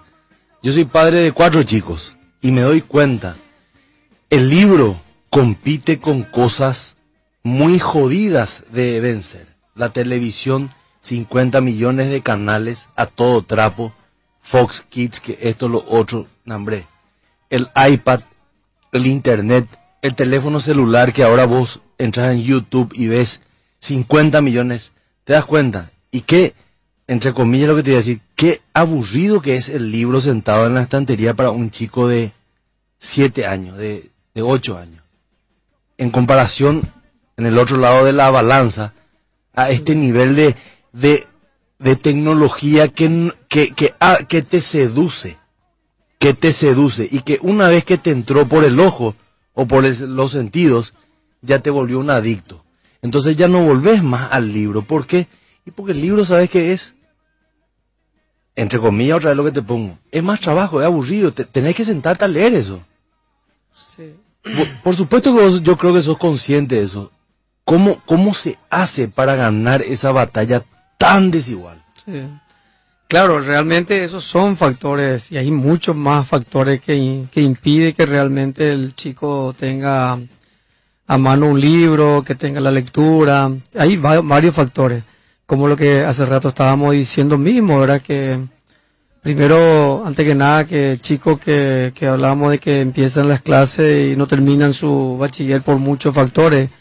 El, yo decía hace rato, eh, mi hijo entró del primer al tercer grado y mal formado en la enseñanza y todo eso y, y chico que, que se estresa. ¿Por qué? Porque no, no, no comprende la- el proceso de aprendizaje Que abandonan. y, y abandonan. En el caso de muchos chicos, en mi caso porque yo podía darle un psicopedagogo donde le motivaba, donde le enseñaba, donde le recuperaba aquellos aprendizajes que no se dieron en el primero, tres- primero, segundo y tercer grado, recuperó y después ganó la motivación y ganó el cariño y empezó a funcionar bien en su aprendizaje. Entonces cambia todas las suerte. cosas. Tuvo suerte. Entonces eso sería diferente, ¿verdad? Entonces esos son luego ya marca, que marcan eh, factores fundamentales y después eh, acceder a la tecnología que es mucho más práctico y donde es más eh, masivo y, y bueno creo que son factores yo también diría de que tenemos que trabajar como muchas veces dicen de que el niño cuando está en la panza y hay que empezar a motivar a estimular ¿verdad? la lectura ¿verdad? Y Ahí sí, de repente, eh, en, Sí. contrario a lo que te estoy diciendo, de repente Sí. también hay cosas que... Y hay una paradoja ahí. Yo te cuento, profesor, como te dije, tengo cuatro hijos. Eh, cuatro hijos. Mi hija mayor, Camila, tiene, tiene nueve años, ¿verdad? Y cada vez que se filma, por ejemplo, una película con grandes efectos de Hollywood y pomposidad que conocemos todos, por ejemplo, Harry Potter, pero yo me voy y me empedo de la alegría. Porque se va a ver Harry Potter, se enamora de Harry Potter en el cine, te pregunta, papá, Harry Potter, compra el libro, y de ese libro de Harry Potter la transición a otro libro es más fácil. Gracias a Harry Potter. Harry Potter es como la marihuana, para que se entienda. Claro. Ah, No, Eh, y se entra por la marihuana y después a la droga dura. Porque- entra por Harry Potter a los porque a mí Harry Potter, a mi hija Harry Potter, le prendió la mecha y gracias a Dios, Harry Potter, la película Harry Potter, le hizo por lo menos ver y leer el libro, y ojear el libro, y entrar en el mundo de los libros. Gracias a Dios. Y fue a través de Harry Potter. aprendió la, la, la, la lectura de, de esa manera con una obra tan que promocionada y de muchas páginas, ¿eh? de casi son los libros de Harry 300 Potter. páginas. Porque Pero cuando- ahora ya hay condensado, o sea, hay Harry Potter Sí. para chicos, me explico, así Sí, con sí, dibujito y bla, Pero bla. yo, Sí. ahí- ahí yo Sí. creo que, que la lectura no es un enemigo de Internet, por ejemplo. Voy a pensar en Internet. La tele es un caso especial, ¿verdad? Pero Internet, por ejemplo, al contrario, no necesariamente es eh, un enemigo porque Internet es más barato, entre comillas, que el libro. ¿Me explico? O sea, Internet lo puedes usar para ver porno o para leer un libro. Vos tenés un proyecto como el proyecto Gutenberg en, inter- en Internet. Vos la cant- Voy a entrar en proyecto Gutenberg, Chuy. Entramos. Eh, Javier Núñez es gran fanático del proyecto Gutenberg. Entra, tenés todos los libros que quieras, ¿verdad? Después está el proyecto Google, que está pasando no sé cuántos millones. Claro, todos los libros que ya no tienen más derecho de autor, ¿verdad? Sí. Eh, porque si tienen derecho de autor tienen que pagar. Pero ellos todos, cuando vence un libro del derecho de autor, meten ahí. Escanean, qué sé yo, y meten. Entonces, el, eh, eh, de ese punto de vista, Internet es una oportunidad también. Y lo que decía el, el oyente que llamó, eh, decía el tema de Internet. Ahí yo, mi único comentario le puedo hacer al oyente es para el tipo que no tiene ni teléfono celular. Vamos a meterle primero en el libro y después le vamos a pasarle a la tecnología, ¿verdad? Eh, pero yo estoy de acuerdo contigo que la Yo estoy, yo estoy en desacuerdo contigo tu comentario a- con relación a Internet. Y una vez te comenté que hay un libro que se llama, comentamos en este programa, que se llama The Shallows, que en inglés, en español es... superficial. Superficiales. Buscamos ¿Qué- el autor, ¿Qué, qué, qué él está haciendo eh, Nicolás Carr? Nicolás Carr. Nicolás Carr, ¿qué le está haciendo el Internet a nuestras mentes? Que lo publicó en un magnífico eh, este archivo un escritor cualquiera, no sé si lo conocen a Mario Vargas Llosa, peruano Nobel de Literatura. Ah, Ahí, ahí está. Mario Vargas Llosa leyó, le- leyó el libro de Nicolas Carr que se llama Lo Superficial. ¿Qué, ¿Qué es lo que Internet está haciendo a nuestro cerebro? Y él decía lo siguiente, este autor, que le llamó la atención a Vargas Llosa, por eso publicó en, en, su, en su espacio dominical. Y él decía lo siguiente, decía, Internet lo que está haciendo a la larga toda una generación, nuestra generación de jóvenes, es volvernos personas de pensamiento horizontal y superficial. Porque tan dinámico es Internet que uno no profundiza. Es decir, leer, por ejemplo, Dostoyevsky. Hay que leer Dostoyevsky. Son 300 páginas, 400. Hay que leer Tolstoy. Hay que tardar, eh, tardar 20 días, un mes si tenés suerte. Yo el libro más grande que yo leí en mi libra, eh, en mi vida, es el libro este, Guerra y paz. La rebelión de Atlas. No, pero ese es un mal libro. No importa, Bueno, pues seguí. no importa, pero fue todo un verano, fueron 25 días, relajado. No, no, no, no es tan mal libro, Ayn Es Rand. una cagada. No es el gusta punto. Ian, con eso te iba a decir, No es el gusta pu- Ian. Ayn Pero Rand. no es el punto, el punto no, No es el punto, el punto es que Internet lo que hace con su dinamismo, Con el dinamismo. Que se abren ventanas a cada dos segundos, es que Atención corta. la atención corta, nadie más lee el libro, nadie más... ah, Si no me decís lo que me tenés que decir en 14 páginas, ya pasa a otra cosa. Entonces a la larga eso va a crear una, una generación de superficiales. Esa es la teoría de este autor. Y hay una, una polémica, disculpame, Pablo, le, le, le quiero nomás complementar lo que dijo el Chupi. Eh, y nos vamos al oyente. Pero rápido, hay una polémica muy fuerte en España, porque Vargas Llosa, el último libro de Vargas Llosa, una crítica a la cultura de Internet. Y, y le está, no, no todos se le están, eh, digamos, Aplaudiendo. aplaudiendo. Hay tipos que le están diciendo, no, este, el mismo impacto tuvo cuando salió Gutenberg con la imprenta. Que lo, lo de antes, por así decirlo, Ah, los ya. monjes, qué sé yo, puteaban. Sí, sí, sí. Y, y medio, ese es el argumento. Pero vamos al oyente que habla con Pablo, no conmigo, cier- ciertamente. Oyente, buenas noches. ¿Qué tal? Yo de nuevo. Ah, te escuchamos. Como van pasando rápidos, pero eh, dos puntos. Estaban hablando del proyecto Gutenberg. Y bueno, el proyecto Gutenberg, yo bajo libros del proyecto Gutenberg a mi, a mi celular y, y los leo. A eso nomás yo quiero llegar, pero la, la- lo práctico que es y, y un teléfono que cuesta, no cuesta tanto y tarde o temprano eso, como insisto, le va a llegar a mano de cualquiera y yo creo que es cuestión de ser un poco inteligente nomás de qué es lo que quieren las empresas, las operadoras, eh, vender su- sus servicios y qué es lo que quiere el, el qué es lo que queremos nosotros, que la gente lea. Eh, Hay que ser creativo nomás. Y el último punto que estaba hablando de horas Llosa y de que el Internet es como similar a lo que pasó con la imprenta de Gutenberg. Y yo creo que es eso, totalmente. Además, eh, una cosa también hay que tener, no es acaso una excusa eso de que no, no se lee mucho libro. ¿Acaso los escritores de ahora no, no sé cómo plantear? eh, si en 14 páginas no te atrapa un libro, pues no sé. y capaz que no, no sea La muestra más clara, la muestra más clara está en Harry Potter, mi estimado. Totalmente. Un fenómeno de- libro que- mundial de ventas. Muy leído es el, el Señor de los Anillos. Brillante. mamotreto de libro y, y se lee. Tolkien. Tolkien. Tolkien. John Ronald Reuel Tolkien, el sudafricano. Así mismo, Sí. así mismo. Y, y, hay obras fantásticas como el, el- el Crimen y Castigo. Eso, ¿cómo no te va a atrapar? A cualquier generación le va a atrapar. Eso son, libros de la gran, de la gran siete. ¿eh? Sí, sí. Pero eso es más quiero decir. O sea, no hay que tenerle miedo a las tecnologías porque eso, tarde o temprano, así como pasó con la televisión, van a llegar a todas las casas y hay que estar ahí. Stephanie Eso no es lo que Sí. decir. mormona. Sí, Gracias, Gra- Felipe. gra- Gracias, Felipe, gracias. Gracias, Felipe. Eh, la- Stephanie Meyer decía Pablo. Sí, Stephanie Meyer. Eclipse. La saga Entre Crepúsculo. paréntesis, la mina le estaba durmiendo al chongo. Entre paréntesis, opinión mía, muy mal escrito, para mi gusto. A mí, Yo no leí, te soy sincero. Vi A- la película y me pareció. A mí me gusta más si es por, eh, por el tema de las litera- la literatura moderna en cuanto a popularidad, me quedo con... Pablo las- Coelho. la- no, la saga de Steve Larson. La ¿Cómo, fico? Pablo Coelho, si era- no va. Bueno, más allá de las discusiones, como dice el Chupi, estamos meando fuera del tarro. Yo me quedo con lo de Nicolas Carr, superficiales, que le está haciendo el Internet a nuestras mentes. El ejemplo de Harry Potter que dio el, el Chupi. En Paraguay, por ejemplo, un fenómeno en venta se dio con este, verdades y mentiras de la guerra de la Triple Alianza. De Este, de ¿cómo? De Rubiani. Jorge Rubiani, que vendió bastante bien, este a- algo relacionado eh, bien, te, tenés que fijarte en la encuadernación. Muy bien encuadernado estaba Claro, eh, ese es el problema también a veces la calidad de los libros el producto, sí. que se hacen en Paraguay. A La gente, por ejemplo, a ver, la superficialidad, el conocimiento, la información.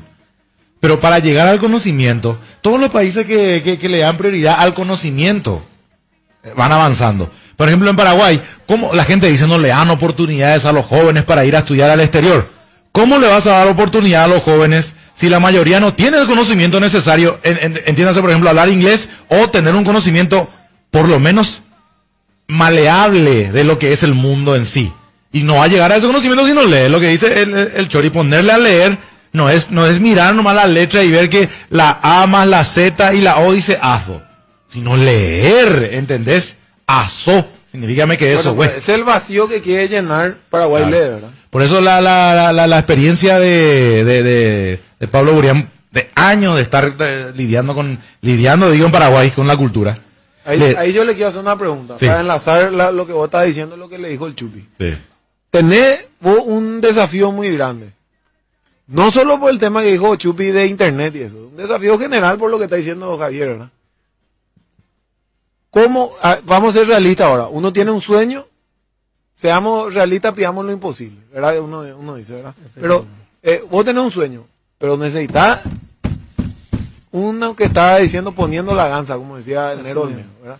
¿Quién está apoyando? O sea, ¿cómo vos vas a llevar este proyecto económicamente? Pues no es fácil crear 500 academias literarias, no es fácil dotar a 5.000 colegios con libros.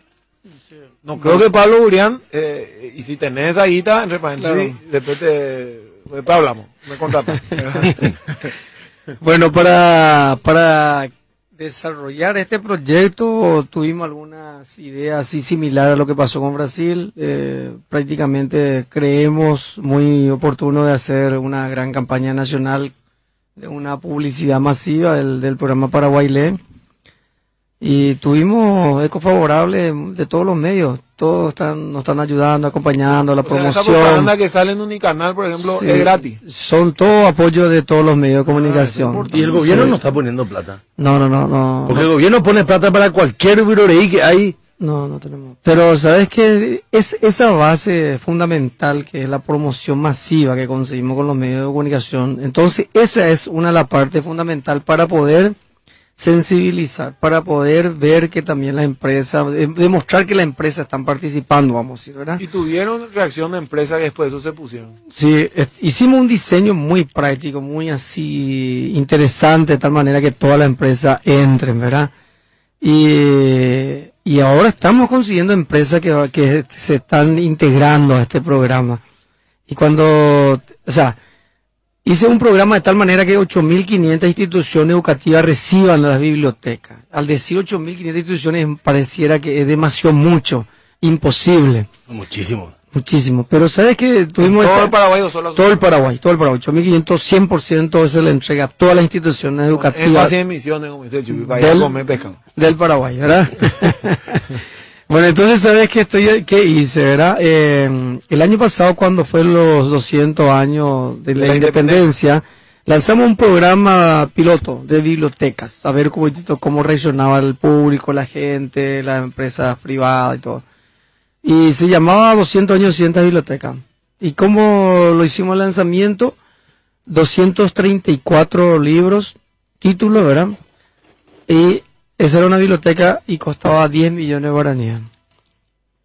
Este año, para este programa Cada que biblioteca. es cada biblioteca, este año, como se trata de a nivel nacional, no es mucha plata. 234 millones. No, no, no, O ¿verdad? 2034. ¿Cuánto es, Chupi? 8.500 de No, boludo, 10 palos por, por colegio. Por Pero, ahí- pero, pero ahí está la pregunta es cuántos libros. Espérate, ya, voy a terminar esa parte donde dice, pero bueno, entonces, ¿qué hice? Este año, para este programa a nivel nacional. Regálale un libro de contabilidad al burro este. Porque hace cuatro años que no entiende. No sabe, no entiende, activo y pasivo. Anda, ¿eh? trae, por favor, del El lector mañana. Eh, profesor, Contabilidad para libro, contabilidad para burro. Para que entienda. No es lo para principiantes. Contabilidad básica. No, no, le- no, La más básica. Sí, sí, nomás, profesor, sí, nomás. Disculpa que te interrumpa. No, pero ahí entiendo el espíritu del Chupi, perdón, cuando dice el gobierno tiene plata o el gobierno tiene plata para esto, para aquello, eh, en cantidades industriales y para un, para un emprendimiento tan importante para el futuro del país como sería insertarnos en la sociedad del conocimiento con Paraguay, lee, no hay, no hay un mango. Bueno, entonces entiendo, sí, claro, sí. El tema es de, qué manera lancé el, programa a nivel nacional. Primero, como te decía, el año pasado hicimos 234 libros, 10 millones de guaraníes. Pero para este proyecto nuevo que es a nivel nacional y para hacer posible la participación masiva de las empresas, ¿qué hicimos? Que cambiamos lo- la forma de la biblioteca. En vez de ser 234 títulos, Espera, pausa. ¿Por qué 234 y no 250? No, no, no, era Son solamente... No, caballeros, tienen una cabra. no, no, no, es simplemente al azar fue eso. Al azar fue. Puede ser también en un momento dado, puede ser que sea cierto. Espera. Dos, tres, cuatro. Pausa. ¿verdad? Segunda pregunta. ¿Quién elige, ser. ¿Quién elige los títulos de la biblioteca? Y bueno, los títulos son más que nada aquellos libros que representan obras literarias para niños y jóvenes, antes que nada. Pero Son paraguayos. obras, autores nacionales, son de historia paraguaya, son los protagonistas de la historia del Paraguay. Pero solamente Paraguay. solamente para, de edición paraguaya. Por ejemplo, Solano López. pero eh, Le ayuda a Pablo. todos los protagonistas. Le ayuda a Pablo. Tenemos la colección La Gran Historia del Paraguay. Tenemos la colección Líderes del Pensamiento Universal. Ahí tenés, por ejemplo, El Arte de la Guerra Sun Tzu, Utopía de Tomás More, y así subrepticiamente. Ah, no solamente libros que tienen... Ah, ya. ya. Colección Clásicos Universales. Ahí tenés novelas ejemplares de Cervantes, La Tragedia de Macbeth de Shakespeare, El Jugador de Dostoyevsky. Ese sí es un buen libro para eh, conocer a Dostoyevsky, que no es largo, El Jugador. Por dar un ejemplo. Después tenés Biblioteca Popular de Autores Paraguayos. Ahí ya entra Rafael Barret, Mario Valle Mora, Fulgencio Remoreno. Augusto. Otra vez su, su- bueno, Elio Vera, Ciudad de González, Josefina Pla, toda esa historia. Pepa Kostianowski. Después tenés Historia del Paraguay para niños y jóvenes. Fulgencio Remoreno. Erip Caballero, no, Erip Caballero Campos. Ah. Muy, muy, muy buena colección esta. Muy bien escrito para jóvenes. Eso no es que salió una vez. eh. Bueno, Ah, espera, es buenísimo. Entonces, espera, 10 palos y vos... co- Espera, así, yo quiero... Yo pues soy un tipo que... Yo quiero empresario, educación empresaria. Entonces yo Eso, quiero mm. claridad de pensamiento. Yo quiero 10 venderte ahora. palos, 10 palos yo pongo, ¿verdad? Espera, yo te voy a explicar mejor. Y 234 libros vos me traes a mi escuela. Bueno, espera, te voy a explicar. Yo quiero explicarte mejor a vos porque yo quiero venderte. Vos sos empresario y yo quiero venderte a vos. Ahí está. Buena suerte. Buena suerte. vale, ahora yo te, te explico. Cagamos, este le, leyó eh, Ogmandino. Ahora yo, vos sabés que hablando honestamente, haciendo un poco un paréntesis, ¿Viste? El vendedor más grande del mundo. De que, de que en- ahí, vas, ahí vas a leer en mi libro, de que yo empecé a leer a los 16 años. Hace poco tuvimos una charla con el gobernador de, de Central y me estaba Carlos diciendo, María. Carlos María, estaba diciendo públicamente que a los 20 años le empezó su lectura realmente, a leer libros. Yo empecé a los algo de 16 coraje años. para decir, eh. Yo empecé, claro, porque muchas veces decimos de que no, que el que no tiene hábito de lectura no tiene nunca más hábito de lectura. No, vos podés empezar a leer y podés empezar a entender y a comprender. pero se puede. Entender, comprender, poder generar visión, misión a partir de ahora. El momento que vos decidís, así como habla Stevie Covey de que muchas veces en la vida hay hábitos que vos vas generando, Los siete creando, hábitos los de siete la hábitos. persona efectiva. Entonces yo le desafío muchas veces a la gente al decirle que cuando tenía 10 años yo leí El vendedor más grande del mundo. Ahí está. O Mandingo, ahí está. El que lee Un Mandino, el vendedor más grande del mundo, puede llegar a ser una persona exitosa en el futuro. Y va a decir la pucha, pero ahora mismo me a comprar el vendedor más grande del mundo. Vamos a, vamos a hablar de un ratito después, después Mm. que explique todo el programa. De los libros favoritos de cada uno. sí, sí. Esa es la Claro, verdad. claro. ¿Por qué? El de Ogmandino es realmente Espectacular. Muy bueno, muy bueno, muy bueno. Era Ogmandino. Yo leí- Og. Og se llama. Og. Ogmandino. Oje. Ogmandino. Ogmandino, él es estadounidense, fue piloto de guerra de la ¿Cómo se aviación estadounidense. ¿Verdad, Pablo?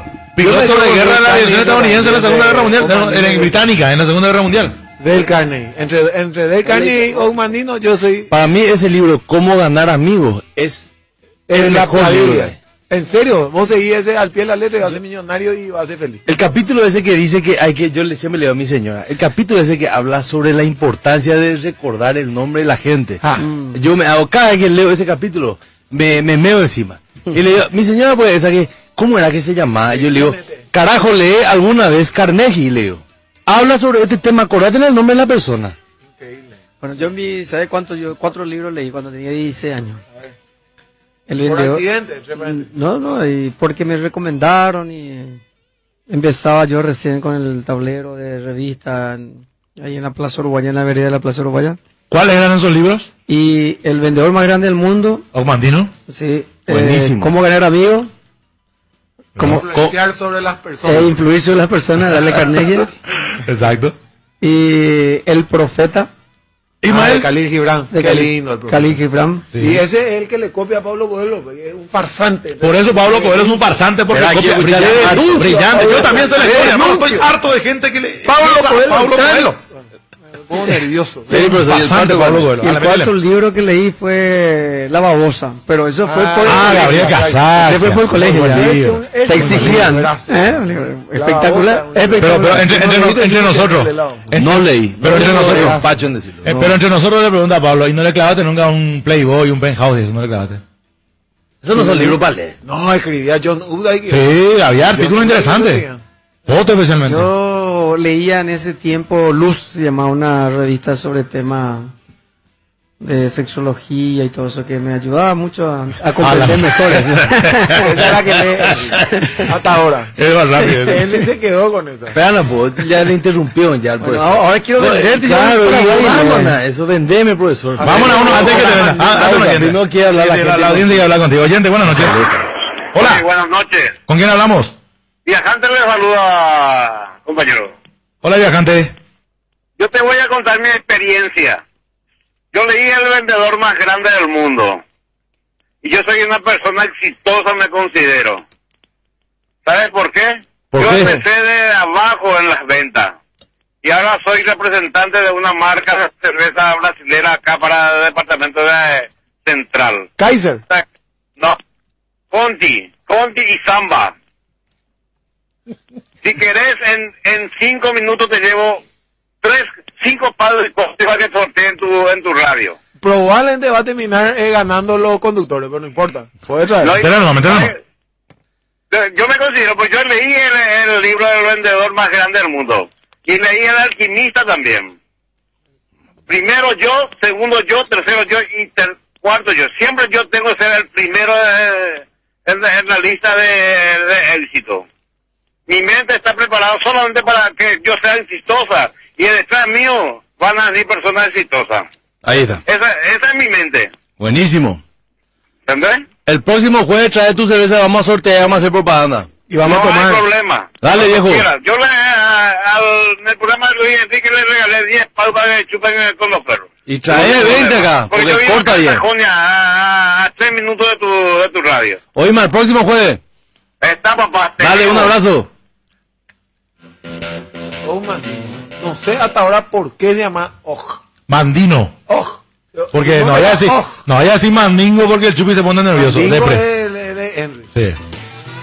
Pero es cierto lo que dice Pablo Vender, ya, que venda. ¿Sabes cómo le dice? No, no, pero- le diría un periodista deportivo a su. No vendí mi... Vende, Michelin. No, pero es cierto lo que dice él, hacer primero una introducción para después empezar a venderle la idea al Chupi. A escucharle, Chupi, a ver, a ver cómo le vende, cómo le vende la idea a Pablo a, al Bueno, voy a venderle acá a los compañeros la, la biblioteca. No, no, vende- venderle al Chupi. Yo ya, yo ya compré ya tu idea, yo estoy totalmente contigo. A él lo que le cuesta convencerle. Ya está. Yo, Tiene un cocodrilo en el bolsillo.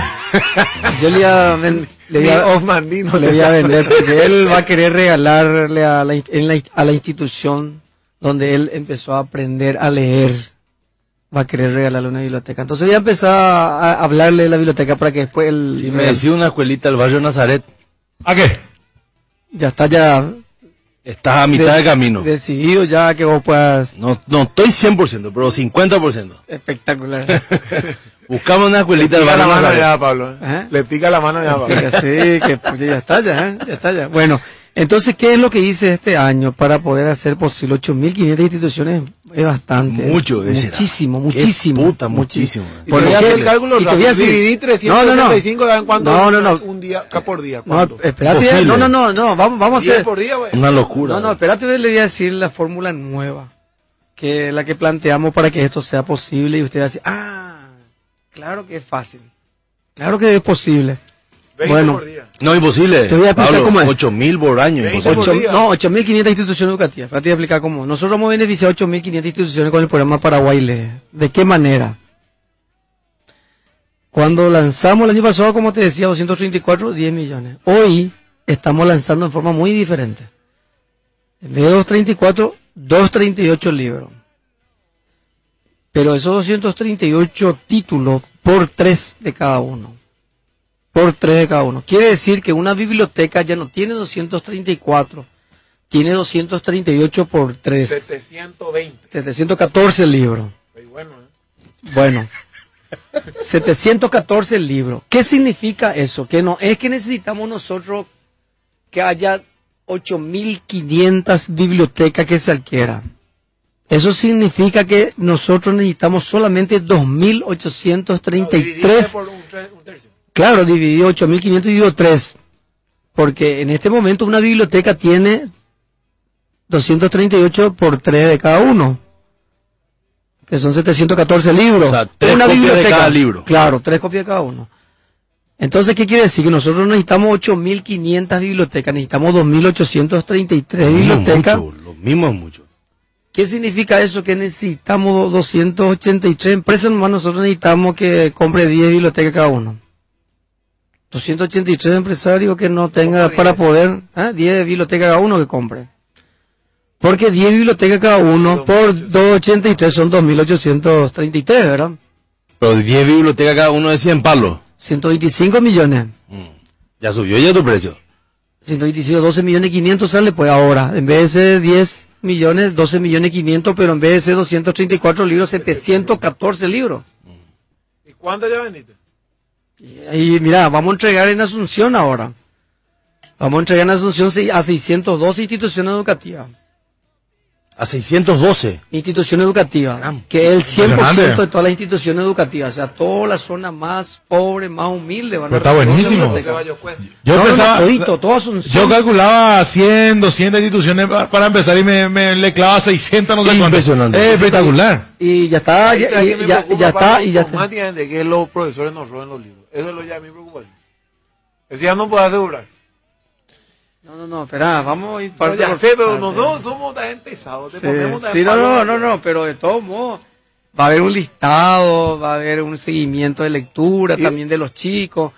Pero espera, vamos, con- vamos a terminar este Yo quiero tema de uno la... para Rosario, en la escuelita Villa Rosario, ahí, ahí cerca de nuestro campo que nosotros reformamos todo. Espectacular. Ahora vos Exacto. podés ahora, ahora la escuelita es, antes era un quilombo, era escuelita Mango ¿para qué le dicen, verdad? Ujú, Eh, sí. desastre, desastre, ¿verdad? Ujú. Y ahora es una escuela que es de la gran, de la gran. Qué lindo. che. Eh, ladrillo, ventiladores, todo eso.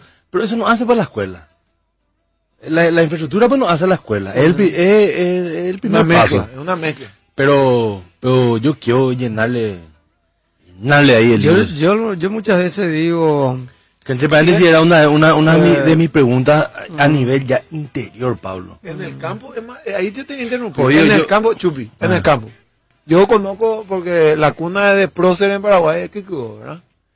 Ahí hay tiempo para leer. No, es como la ciudad. La ciudad lo que es muy agresiva para Cierto, En el- puede funcionar mejor el Puede programa. ¿eh? funcionar En el mejor. interior toda la vida. Pero Cierto. acá, Podemos ah, llevar, yo me ofrezco para llevar. Vamos a llevar. Espectacular. No hay problema. Estamos, El vamos a acompañar, vamos a acompañar, vamos a acompañar. De hecho que ya le vendí ya. Osmandino. Mm, Omandino, sí. Realmente Omandino, el que le llega al éxito es categórico eso. Pero hay que hacer ejercicio, hay que hacer ejercicio, hay que hacer el ejercicio, hay que hacer el ejercicio A nomás. mí me regaló mi padre. No, de otro Sí, estilo. claro, otro, otro, otro- estilo. otro tema. El, otro- el Omandino es más espiritual y también tener que crear el ejercicio. A mí un autor que me gusta mucho que es la onda de Osmandino es Napoleón Hill. Lo menos, sí. Es un crack. No- Ay, Piense y hágase rico, Sí, documental positivo. ese es un crack. Déjame compartir algunos mensajes de la audiencia, Chupi. Porque ya veo de que ni si viene Ogmandino, ni Pablo Coelho a van a sacar un centavo del, del bolsillo. Espectacular el libro Cómo ganar amigos e influir sobre las personas de Dale Carnegie. A mí me cambió la vida. Saludos a todos desde New York, dice Ana Rolón. Y después dice No, Cheli, Nueva York, ¿eh? Tranquilo, ¿eh? New Vos York. No, no te miras. Tranquilo. Dejate de joder. dice Cheli Arana Ortigosa, algunos libros que se deben leer sí o sí alguna vez en la vida, y ella da su lista de tres libros, según ella, Crimen y Castigo de Dostoyevsky, La Divina Comedia de Dante Alighieri y El Hombre Mediocre de José Ingenieros. Y después dice José Escauriza en su comentario aquí en Escape, en el momento de las elecciones, mucha gente vota por el corrupto de su conveniencia. Muchos inteligentes electores, lo escribe entre comillas, que darían el voto útil, no participan de la idiotez de creer que como la política es muy sucia y demás, participar, o no es lo mismo porque todo sigue igual sin valorar su propia incidencia. Existen factores circunstanciales como por ejemplo el clima del día, el gobierno de turno, que mediante sus recursos Un poco indefectibles... largo, ¿eh? Esto ya estoy tipo internet. ¿Cómo se llama el libro que oíste? Este, Nicolás Cars, Sí, ah, ya está. superficial. No, no vayan a hacer así con el oyente, déjale que se prese, hermano. Muy largo. Pero déjamelo ya, ya termina ya. Actualmente tenemos un elemento clave que se suma de forma pequeña que son las redes sociales. El problema es que aún no estamos en la sociedad del conocimiento, lo que yo le dije a la audiencia al aire hace un rato. Seguimos apenas ingresando tímidamente en el Paraguay en la sociedad de la información. En este paradigma difícil luchan las verdades que son generalmente aplastadas por afirmaciones contundentes, no necesariamente verdaderas ni acertadas, pero todo forma parte de un todo. Es decir, un Paraguay que lea va a ser un Paraguay que va a aportar y va a crecer. Porque eh, de- decime una cosa, Chupi. ¿Qué ha sido, cuál ha sido el peor enemigo o el peor, este, la peor, no sé si es influencia la palabra, el causante, el mayor causante de que Paraguay no tenga un crecimiento sostenido? Le va a doler al Chori, pero uno de los mayores causantes contemporáneamente hablando, Sí. no, históricamente hablando, son los regímenes totalitarios que tuvimos en el Paraguay. Que entre otras cosas Los tenía- regímenes totalitarios están en contra de la educación porque Sí. la educación lo que hace es, le hace a gente ver de que la situación no es la correcta. El peor enemigo de, el peor enemigo de un dictador no es un fusil, es un libro. Es un libro brillante. Pero es que yo creo, estoy convencido que el peor defecto, el peor defecto, haciendo reacción al tema de derechos humanos, un segundo, del gobierno de Trump es ese. Estoy convencido. Eh, la incapacidad de generar en una segunda etapa, porque él tomó todo un tiempo para consolidarse sus obras materiales, ¿verdad? Que hasta el tipo que más putea contra él te- te va a reconocer. Pero eh, lo que es imperdonable del gobierno de Alfredo Stroessner, que en su segunda etapa, cuando el tipo ya tenía todo el poder, el tipo no se puso las pilas con el tema de la educación. Y te voy a hacer una comparación para decirte que estás totalmente equivocado. ¿Ah, qué? Está No bien. estás equivocado. Estás totalmente equivocado. Re A equivocado. Corea del Sur, dijo mi amigo Pablo Burian, a quien lo considero un amigo, aunque entre Del Carne y Omandino Ese es un dictador benevolente que hay uno en mil. Déjame la terminar. Pero vos cuando te, te estoy por ganar, me cortas. Corea del Sur, que me dijo mi amigo Pablo Burian. Te voy a contar algo, Pablo, porque... Pero ¿cuántos que- dictadores levantan la mano y dicen lean? Pero me ponen nervioso. En el pues. año 1964, yo esto he visto, como dice el paraguayo, el Producto Interno Bruto de Corea del Sur era más bajo que el de Paraguay. Hace 40 años, no es hace 100 generaciones. 40 es poco. ¿Sabes cuánto invierte en educación Corea del Sur hoy? Mira este teléfono. Es el teléfono más vendido del mundo. Samsung es. Hace 40 años los tipos que hacían esto eran más pobres que nosotros. ¿Me explico? Los tipos que hoy hacen. en día Sí, el claro. mejor Sí, teléfono de la sí. historia está catalogado este Samsung Galaxy. Gracias entre pandillas mi vendedor tío que me dio gratis. Paga tu- Después- después le hago paga- el- paga tu deuda, hermano. ¿cómo Pa- se- bueno. Paga tu deuda, sí. Escuchame una cosa, Pablo. Este dato me voy a decir. 26% del Producto Interno Bruto de Corea se invierte en educación. ¿Y en Paraguay? 2,5. Mal otra invertida. Ahí tenés. ¿Cómo dirías? Razón. Ahí tenés, papá. Son números muy contundentes. Está, Y está el bien. General Parks, solo para cerrar, es Sí. el promotor de eso. Que era un dictador. Está bien, pero por cada general Park yo te doy 50 De Stalin. acuerdo, de acuerdo. Ese no Está bien. No, pero co- correcto, pero eso nos lleva de vuelta al punto del Chupi que a mí me, me pareció crucial, le pregunta a Pablo Burián, alias el Ocmandino paraguayo, ¿qué aporta el gobierno para este proyecto? Decime una cosa, Chupi, ¿es o no crucial este proyecto a tu entender? Hace, Javier, te voy a responder de esta manera. Sí. Hace unos cuantos meses atrás, el gobierno casi, digo casi así, ¿viste esa pelota que pega por el parante Pablo sobre la raya y el arquero quita con la mano? Al- sí, sí, sí. Aprobó, ¿cuánto era? Para operadores 50 políticos. millones de dólares. Sí. No, más era. 50 millones de dólares. 50 millones de dólares para operadores políticos. Para ¿Qué la hace vos con 50 millones de dólares? ¿Cuánto cuesta, cuánto cuesta el- este proyecto? Cuenta- estamos hablando de 5 por 5, estamos hablando de 2.500, no, 25 mil millones de guaraníes. Y este señor, ¿sabe cuánto está pidiendo? O no, no pide, ni siquiera 250 pide. ¿Eh? Eh, Estás mal en matemáticas. 250 mil millones de Y guaraníes. 25 mil, y te viste. Dale al libro, el de contabilidad. no, Bueno. vaya a ser así. Ahí, te- ahí, con eso te doy la respuesta. Bueno, y, y entonces, ¿Cuántas bibliotecas compras con eso? ¿Qué puta? estamos hablando, por el culo no Dios, estamos hablando... el submarino de, de, de, de Nemo, de la 10.000 eh, le- leguas bajo el mar y traer Sí. y ponerle Palacio López. Eh, Estamos hablando, estamos hablando de que... tanquecito boliviano. Claro, estamos hablando de que no haya apoyo del gobierno para esto y que en realidad es una quijotada, usando un término literario. En Paraguay, o en el Paraguay, es una quijotada buscar que el Paraguay lea. No sé si me, me explico. Sí. Porque el paraguayo pues cree que el libro le muerde, o no. Vamos a irnos a la pausa y después de la pausa, profesor, Pablo. Sí. vamos a Estamos volver. cobrando eso de siete cajas. Vamos a volver con las preguntas que mucha gente está preguntando. Espectacular. Tus orígenes, de dónde viene tu amor hacia los libros, las dificultades que tuviste, lo- lo- lo- los puntos bajos, los puntos altos, Su relación con Rabasto. Sí, su relación con Rabato, etcétera, etcétera. Vamos a la ¿Cómo pausa no? y después volvemos. cómo no, gracias.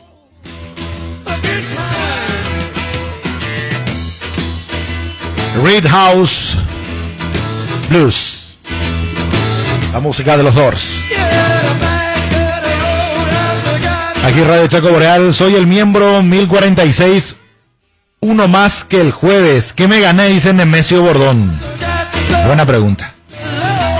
Según el Chori, va a sortear un pasaje de ida, no de vuelta, para verle a Guaraní en la próxima fase de la Sudamericana.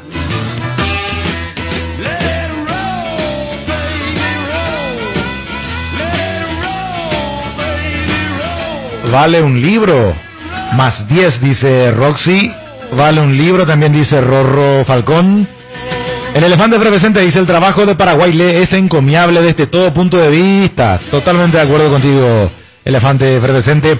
Y agregan sintonía de escape de Asunción por Radio Chaco Boreal. La pregunta del Chupi la responde este dibujo de Caló y envía el dibujo que seguramente ya habrá visto en su Twitter el Chupi. Toto Ortiz dice que nos está escuchando en la PC. Gracias Toto Ortiz por la sintonía. Escuchando escape de Asunción. A ver, vamos a Brian Ferry. Javier, pedile a don Pablo que lo traiga a Alejandro Dolina para una conferencia, dice el vecino. Los libros no muerden, pero los machetes te sonríen, dice Carlos Joker. ¿Cuándo va el programa Odio a Leo? Pregunta Raquel. Ahora en Radio 1000, ta, ta, ta. Tranquila, Diana, tranquila, Diana.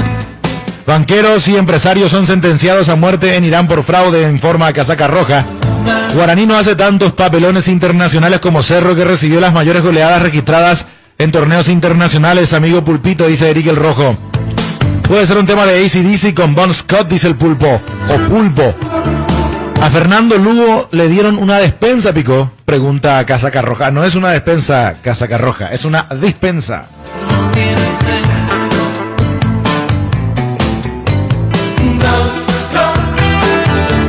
Está presente con nosotros en los estudios de Radio Chaco Boreal el señor Pablo Burián. Él es el director de Lector y del programa Paraguay Lee. Primer invitado del año, dicho sea de paso. Yo, de la relación de Pablo Burián y Pichicata Hugo Ramírez, lo que quiero escuchar, dice Enzo, Ra- Enzo Ari. Tranquilo, Enzo Ari.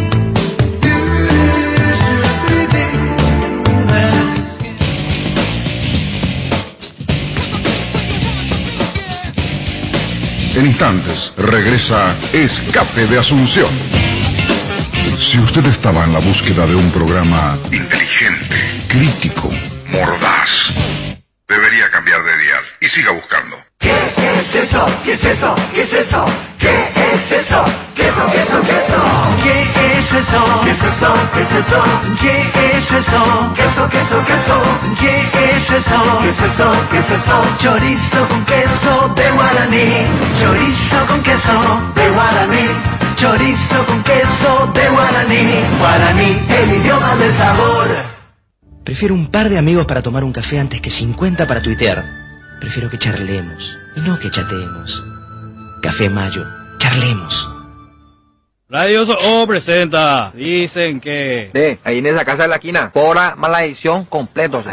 Eh, dice que ñañeca la modita igual. Que fue a la casa de ña María. Y en un descuido, sé que le vio así escondida hacia una mitad cuña. Y en su silla de rueda nuga, dice que decía, yo soy la hija de ña María. Y tú, y se la la Ja, Ena, para mí que ñañeca ya le anda dando duro al aperitivo, ya ve todo visiones, ya Eh, Reírte. Es lo que haces cuando escondes a una persona con discapacidad. Registrarla. Participar del censo 2012 es un derecho. Es una campaña de la Fundación Saraque.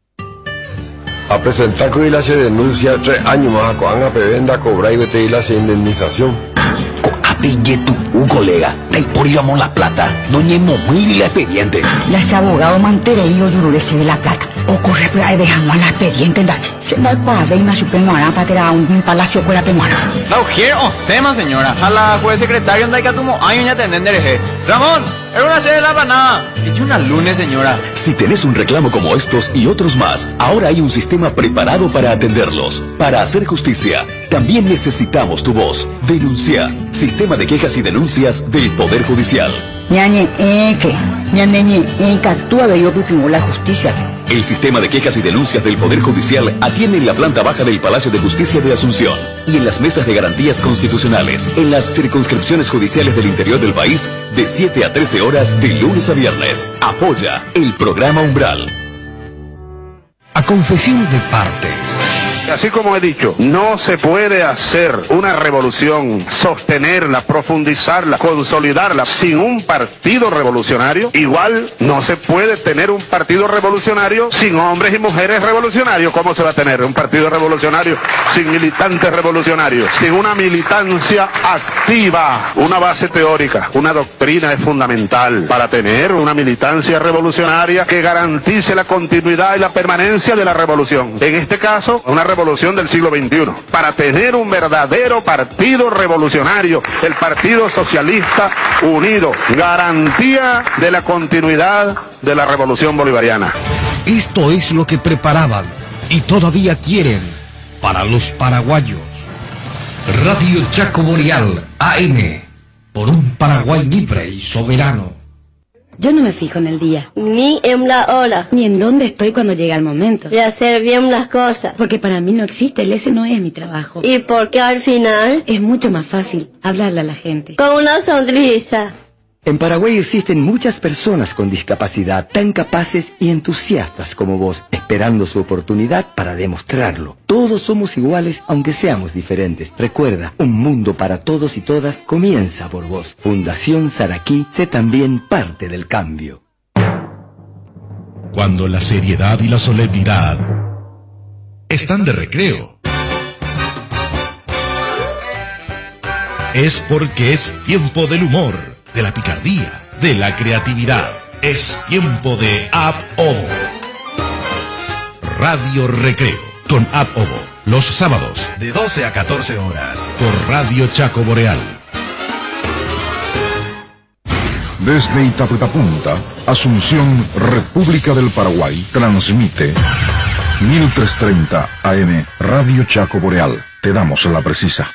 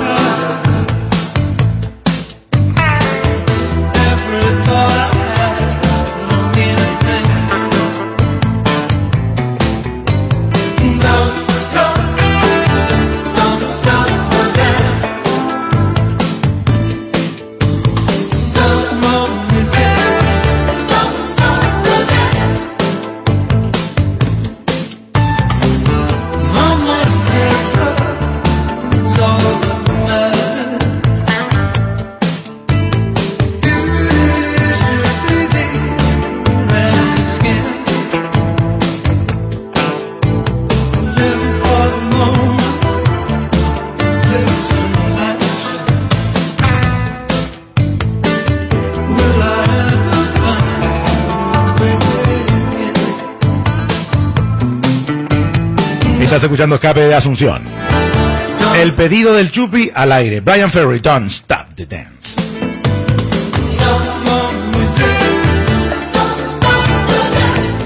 ¿Cómo viene la mano con las coordenadas, señores?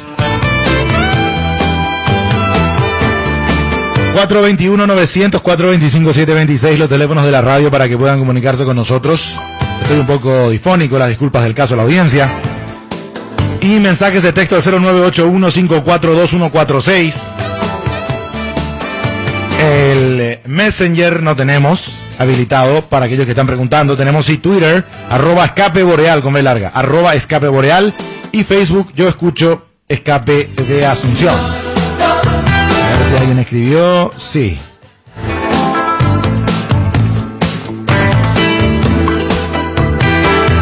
Siempre firme y presente el Diablo Rojo. Gracias, Diablo. Bienvenido a Escape de Asunción. A Rorrongo también un saludo cordial.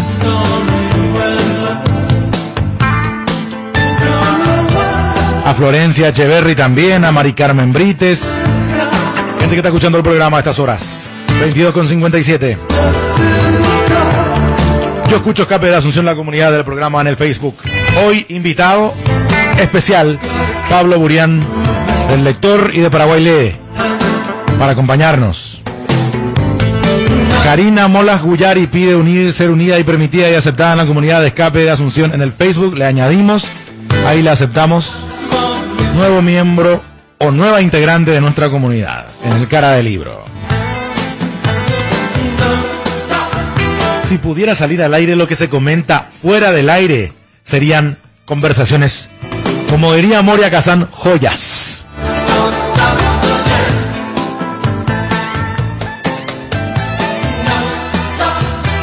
A ver, Chupi, eh, Chori, eh, seguimos con la charla con Pablo Burián que nos acompaña hoy en Escape de Asunción. Ante la ausencia de Henry, está el Chori, está el Chupi quien les habla y el profeta también presente. No le saludaste al profeta, Chori, dicho sea de paso. No le saludaste al profeta. Ismael no necesita que... le- ¿Sabe qué me da rabia cuando en la radio le dicen Samuel? Me da rabia. Él no es Samuel. Él es el profeta Ismael. Él es el profeta Ismael. En honor a Moby Dick de Herman Melville. Claro, llamadme Ismael. Llamadme Ismael. Uno- Así uno- empieza Moby Dick. Uno de los comienzos más extra- extraordinarios, eh, de los comienzos más extraordinarios de una novela es el de Moby Dick de Herman Melville. De hecho, es Llamadme una novela Ismael. muy difícil porque la gente cree que se trata de una ballena. ¿eh? Y no, No, es una ballena. trata de la obsesión de un hombre. Entre- eh, eh, más profundo incluso. Sí, más- mucho más profundo, sí, Dios, el sí. bien y el mal, bla, bla, bla. Totalmente, Bueno, totalmente. bueno, no, no, eh, hagámosle hablar acá, está contando Sí, cosas señor. tan interesantes. Ah, la bucha. Pablo, eh, que le cagamos que no se fue a ver siete cajas por nuestra culpa. Pero estamos tratando de compensarlo, ¿verdad? De alguna manera. Realmente estamos eh, tocando tantos temas interesantes que ayer no sé por dónde empezar, ¿Qué? Chupi. Yo quiero hacer una pregunta así como cualquiera. ¿Qué estás leyendo hoy? ¿Cuál es tu, qué te interesa hoy? Vos que sos un tipo que siempre tiene un libro en la mesita del Eh, Yo tengo otra pregunta también. De Andreo Penaire estoy leyendo eso, basta de mentira. chinos. Cuentos chinos. No, no, no, eh, de- basta de... Basta de Contra Chávez, eso, ¿verdad? Basta de sí. Basta de Eso estoy leyendo porque tiene muchos datos muy interesantes sobre el tema de la educación, sobre el tema... Es un buen periodista, Del conocimiento. Como periodista. Sí, sí. Porque el periodista bueno me te llega información. Sí, y, y- y recopiló eh, experiencias sobre el tema de educación, sobre el tema de conocimiento, calidad de educación, calidad de... O sea, el tema de las becas, el tema de la... Maneja datos estadísticos. Es espectacular ese material. eh. Es una, una Biblia para... la- Él escribió un libro también que se llama eh, Cuentos Chinos. Cuentos chinos, sí, también. ¿Es el que está leyendo? Sí, no, no, no, yo estoy leyendo el de... El Basta- primero. Basta de mentira, ahora. Sí. El último, el último, el último, es el último. Ah, es el el Cuentos Chinos es el primero. Ese es el primero. No sé si es su primer libro, pero Cuento Chino el primero que se hizo muy famoso. Claro. Que es una puteada contra la nueva, el nuevo socialismo que pero es la gran puta, ¿verdad? Pues ya sabemos. Pero y- yo quiero saber una cosa. ¿De dónde comienza, dónde hace clic tu cerebro y tu personalidad con el tema del libro? Hay pero un momento en la vida y tiene que ser de pendejo. Mm. Tiene que ser de pendejo cuando tú vos dijiste esto es lo mío.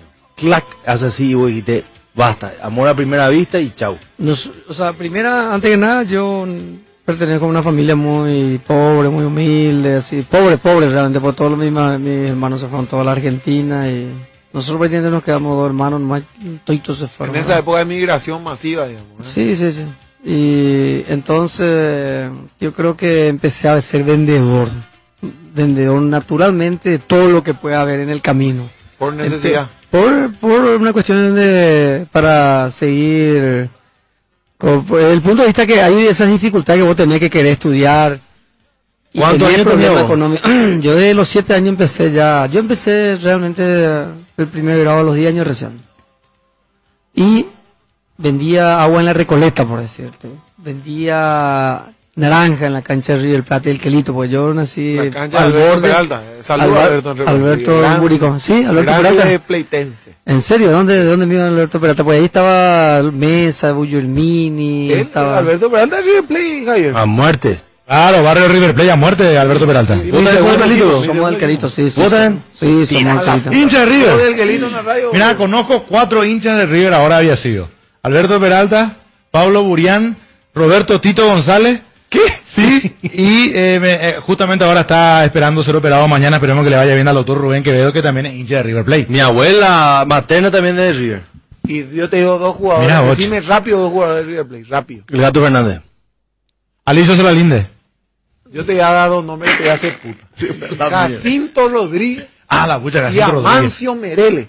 Ahí tenés, papá. Sí, brillante. Yo te voy a decir otros dos nombres de River. ¿Ah, qué? Eh, Mario Beiró Ah, la pucha. ¿Y otro? y el otro Arsenio Valdés. Arsenio Valdés, sí. El hermano de Ram Impresionante, ese jugaba una maravilla. ¿Eh? A mí me contaron, y mi papá me contaba que es hincha de Nacional, pero me contaba lo, las maravillas que hacía Arsenio Valdés. Sí, Un jugadorazo. grande jugador. Claudio Ibarra también era un buen arquero de River. ah, no, venía. otro, otro jugador A de... y era bañero, según lo que... Te doy tres nombres más de jugadores de River. Ya que me pusiste, me pusiste nervioso, Chorizo. Ya me Amancio pusiste- Merele. José Saturnino Cardoso. No, pero no jugó. no fue Humberto, sí jugó en River. Humberto el Chueco Velar. Y, Gran jugador. Y a este sí lo conocé porque fue... Y a este sí...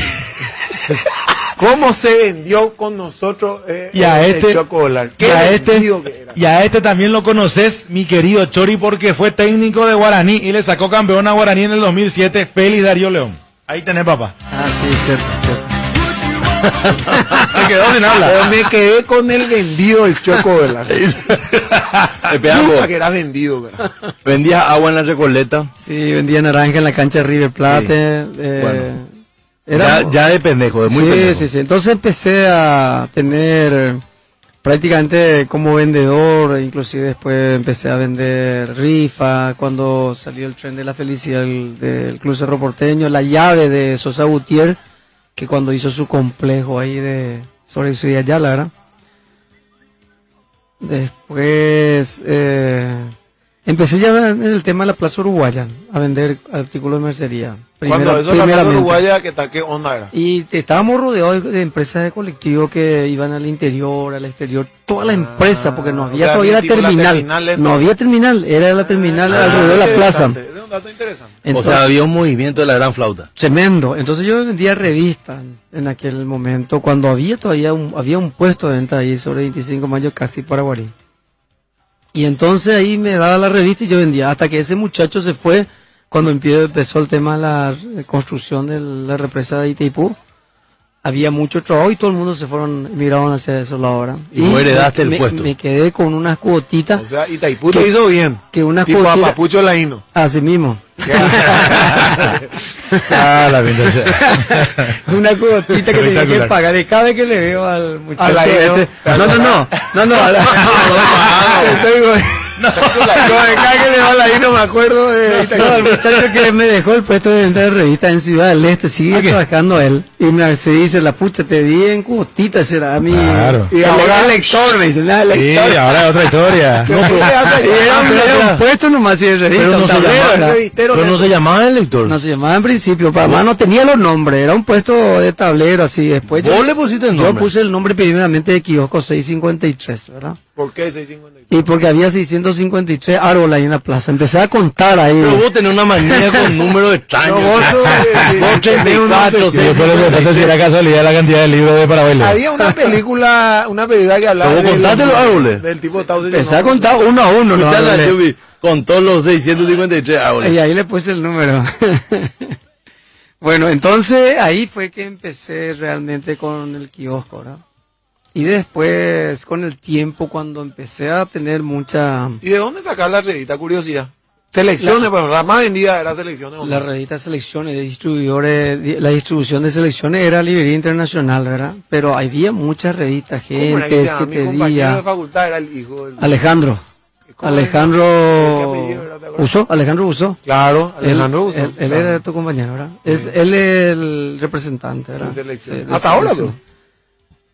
No, creo que Pero no. es una Mm. gran, entre paréntesis, una gran revista selección. Sí, claro que sí. De la gran puta, Básico, es verdad, interesante, con mucha información. eh. Y además tenía el famoso, eh, la famosa página que es el, ¿cómo que se habla de la Cita, risa? citable, risa infalible. El remedio infalible. El remedio infalible. Risa, el remedio infalible. Sí, sí, Y, y llegaste a vender No, la y espera, famosa- eh, la, la última sección siempre era drama de la vida real. Sí. Sí. ¿Verdad? Sí, sí, Y llegaste a vender la famosa que salía Rodríguez, ¿no? ¿Te acuerdas? Eh, Sí, sí, sí, con la de junio de... Del 73, algo así. 73, por ahí, sí, sí, sí, sí. Bueno, pues, espera, heredaste el, el boliche. Sí, después ¿Verdad? yo empecé a trabajar, pero como yo tenía un ritmo de trabajo ya de, de vendedor, entonces me parecía que, que como que de repente gané conocimiento, experiencia en venta y empecé a tener el puesto de venta de revista como cualquier otro tipo de, de- de puesto de venta. Un revistero, digo. Un revistero más, ¿verdad? Pero después yo decía de que tenía que crear la diferencia. Yo creo que todos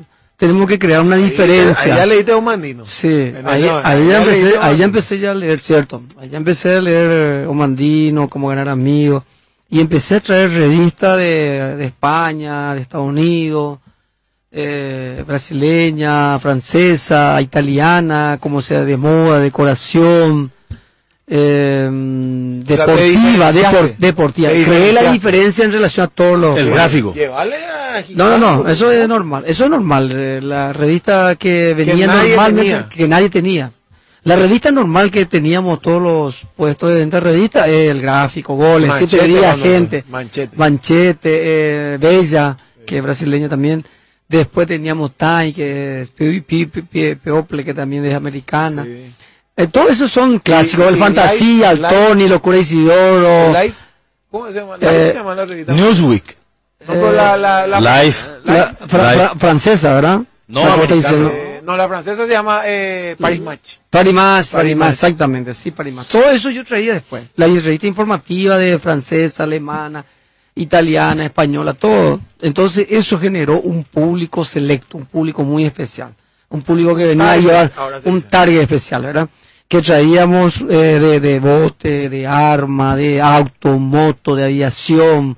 Entre ellos también la revista que siempre ten- tenía mucho éxito de Penthouse, Playboy y todo, ¿verdad? Entonces, esos son materiales que consumía mucho la gente. Entre eso aparecía ¿Cuál? también... Eh, eh, Hay una pregunta que me arroba. Ah. Yo Ah, te, te voy a elegir, ¿Penthouse o Playboy?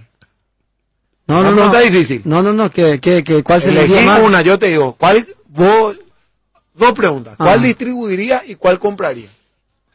No, Te el no, santo que no, está- no, no, no, te- pues si hay otra, si hay otra revista importante. Vos conoces, Claro. vos conocés Haile, Chit, Si va a hablar de esa revista pornográfica. No, no, no, que son revistas a pornográficas solamente igual que Playboy y Penthouse. Esos son mucho más superiores que Play- Playboy y Penthouse. Pero en cuestiones de distinción y de, información. Playboy y Penthouse lo ¿Cuál se son. vendía Perdón, perdón, perdón. Playboy, Playboy toda la vida. Este, estamos en contacto porque queremos hacer un poco de patria, entre comillas, y lo, lo queríamos poner también en contacto al señor Pablo Burián. Está con nosotros el senador Juan Carlos Galaverna Chupi Chori, este, para dar un poquitito con él, saber cómo está. Y de paso, ah, creo que hay una propuesta que le quería hacer a usted, señor Pablo Burián, algún contacto con, con, con el senador Juan Carlos Galaverna. Sí, sí, eh, justamente le estaba buscando para presentarle el programa Paraguay Le. Bueno quería presentarle a él porque es un referente muy importante dentro de la... Claro. Y leyó el libro Lecciones de Derecho Constitucional de Emilio Camacho. ¿Qué senador Juan Carlos Galaverna, ¿cómo está? Muy buenas noches, muchachos. Abrazo para ustedes. Para Pablo, un saludo con especial afecto y respeto a un luchador de la promoción de la cultura en nuestro país. Sé que está el profeta también ahí. Un gran abrazo para, para él. Y no está Henry, me dijeron Chupi Chori. Por suerte. El tema se trataba del libro, entonces le echamos a los burros, senador. Si vos no hubiera estado pesadeando con el partido de ayer. De insoportable. senador. Pero el que está pensando igual por el partido de hoy es Chorizo, senador, no nos salvamos igual. Ah, Chori, pues uno de los restos de, la, de los adherentes a Guaraní, ¿cierto? Felicitaciones, Chori. El resto, me gusta esa Y brillante, brillante. Se frustró la carrera de un gran goalkeeper, caramba. Perdió Guaraní, perdió el fútbol paraguayo, perdió el fútbol mundial. Chupi, ¿sabes que un hermanito tuyo es mi vecino ahora? Somos vecinos. Me, me contó, me contó Caco y le dije, y, y puteó ya contra vos, te cuento. Vos sabés que es la confirmación de que soy bendecido de Dios. Me tocó de vecino tu hermano, no nos tocamos vos a mí ni yo a vos. Esa es la bendición. Te iba a tener que mudar. Qué bárbaro. Pero estamos acá con el amigo eh, Pablo Senador. La verdad que estamos buscando una persona eh, con, bueno, con carácter, con cierto grado. Le buscamos, en, reali- en realidad, te, te- te- tengo que decir que le buscamos a, un senador, a una senadora de peso que es Blanca Fonseca, pero no le encontramos, entonces te llamamos a vos. Peor es nada, el viejo dicho. Como, No, como Blanca estaba que nos durmiendo, comuniquemos, che, después de tanto tiempo y más todavía que la dimensión nacional del programa. Yo estoy en el hotel, acabamos de llegar con un grupo de amigos al hotel Papillón. A la pucha, qué nombre. Víctor, es ya distrito Bellavista, no Oenau. yo estuve ahí esta mañana. en la seccional colorada de Encarnación en un vibrante alto partidario. Después estuvimos compartiendo con unas amigas profesionales del derecho la habilitación de un estudio jurídico en Joenau y justo cuando llegábamos acá al hotel para comer algo y pernoctar para seguir mañana viaje hacia el Alto Paraná, tuve la dicha de recibir la llamada y estoy disfrutando del placer de conversar con ustedes. A la orden. Cale, te agradezco demasiado que nos atienda. Eh, quitarte más tiempo porque tuviste una jornada eh, eh, muy cansativa. Pero estamos acá con el amigo Pablo y te juro que inmediatamente pensamos en vos porque sa- sabemos que sos un amante de la cultura y queríamos también ponerte en comunicación con él para que, viejo, le tenés que dar una mano a este tipo, Shera. Está- Están haciendo un programa que es demasiado loable en un país que vos sabés cómo cuesta que los perros agarren un libro y dale un poco de pelota. Yo sé que este, que vos sos la persona ideal para, para llevar esto adelante. Si no sos vos, difícil es que encontremos una persona que, que le, que le escuche, que la atienda y que, Que que le dé un puntapié a esto. Claro, que considere la propuesta Mira, Senado. antes que me den detalles, cuenten conmigo en lo que yo pueda hacer. Y les digo más. Integrante importante del equipo con el que emprendemos esta gira de trabajo político es mi colega, y más que colega, amigo y hermano Víctor Bernal, que es cliente habitual de Elector. Sé porque solemos comentar los libros que compra ahí, así que con él también ya vamos a contar. Ahí está. Ahí te va a saludar Pablo Calé. Dale. Eh, sí, Juan Carlos, eh, realmente estoy llevando adelante este programa Paraguay le- y entonces realmente creemos de que todos tenemos que estar unidos ante este proyecto. El problema de la educación es un problema De todo. de todo a nivel nacional y creemos que de esa frase que dicen de que un pueblo oculto es un pueblo que progresa, que se desarrolla y realmente tenemos in- indicadores muy preocupantes en lo que se refiere a la lectura y lo que se refiere a niños y jóvenes que no acceden a, a, la, a lo que es principal en su formación, que son los libros, y que son desafíos que mañana estos mismos chicos y jóvenes que no acceden al- a esta formación integral, mañana va a ser problema. O sea que es un problema para nuestro país.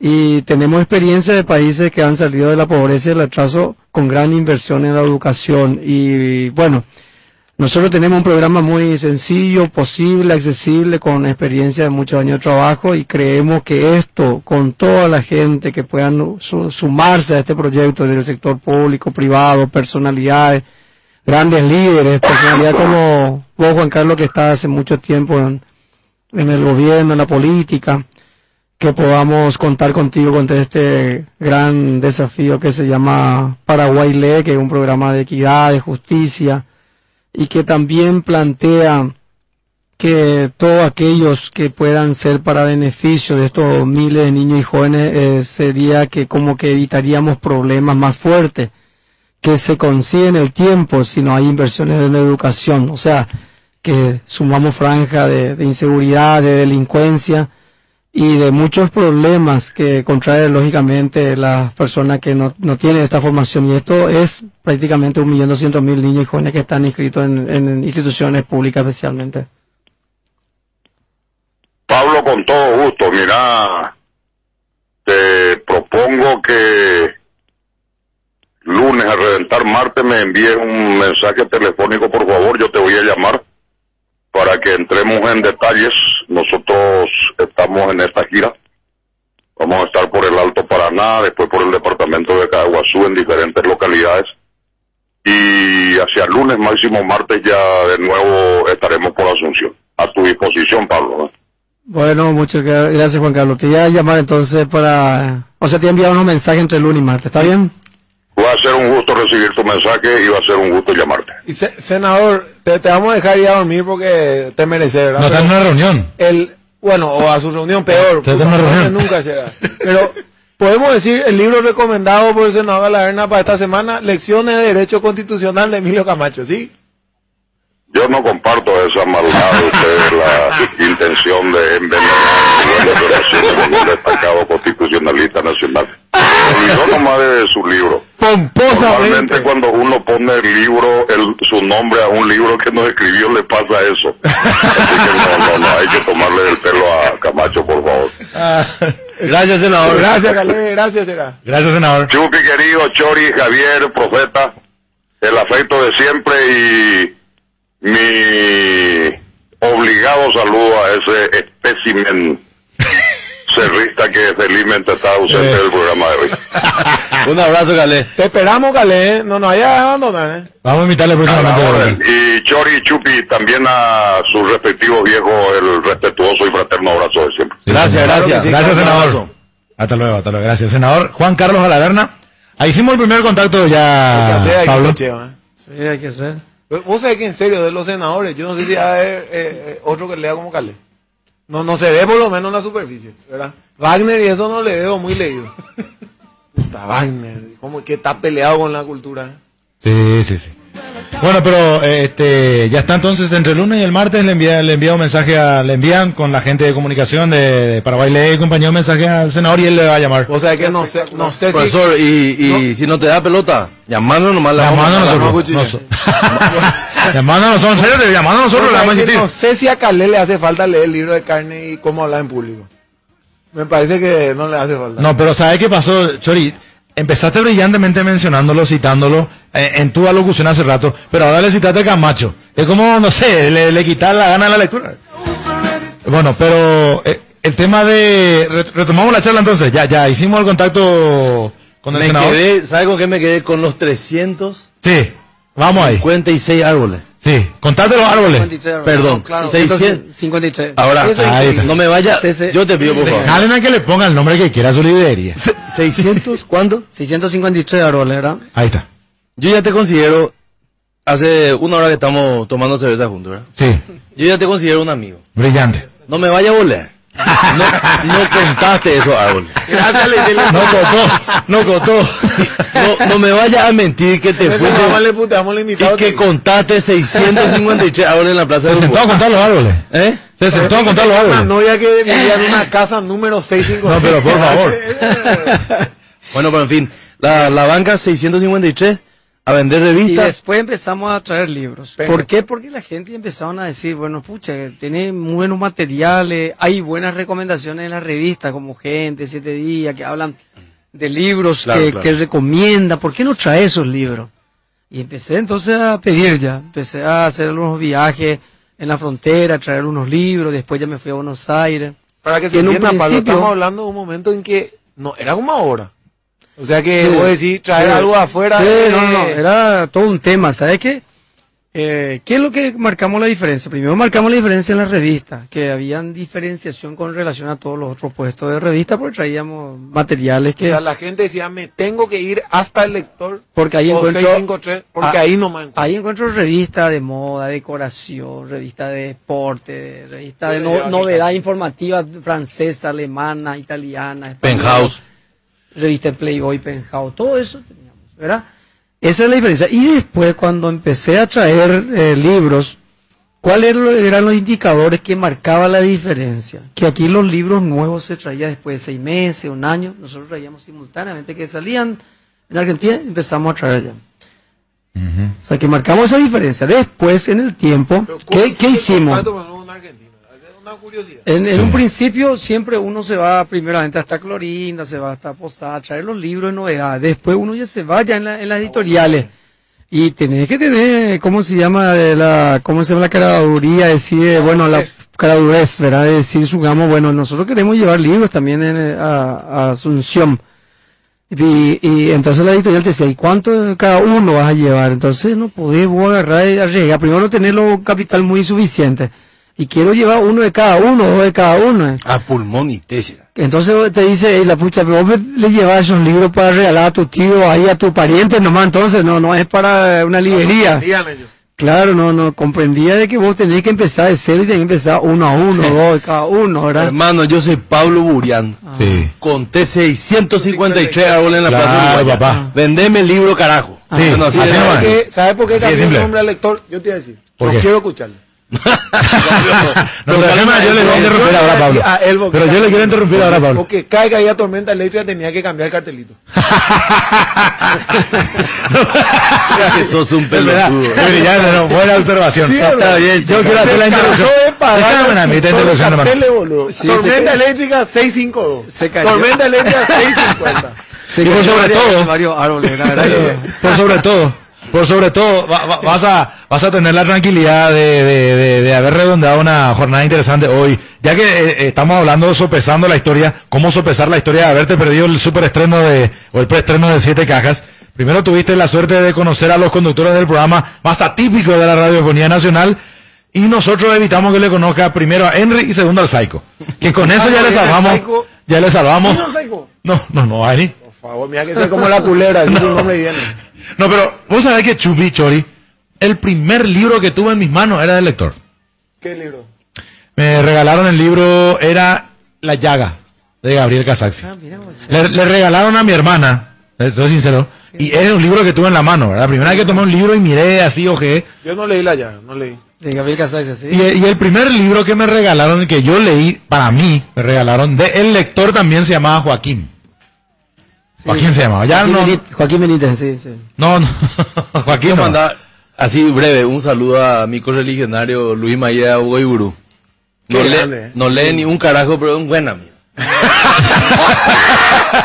¿Sabes que yo le iba a decir? Y ahí voy a aprovechar. No, no, es mentira, lee revista de armas, porque le gusta el tema de las armas. ¿Vos traías revista de armas? Sí, traía de, de Bueno, España, este es un especialista en de- armas. De Estados Unidos, y, es- y vos le decís, si es especialista o le decís, yo compraba antes del lector, te va a decir. No, pero... Los eh, primeros tiempos no, compraba el revista de lector, armas. sí, si no el lector, de todos armas compramos. compraba El que, el, que no, el que nunca pisó el lector y no tuvo esa experiencia. Es un pues yo- pelotudo. Vos sabés que ese es un tema, vos sabés que ese es un tema también, ¿verdad?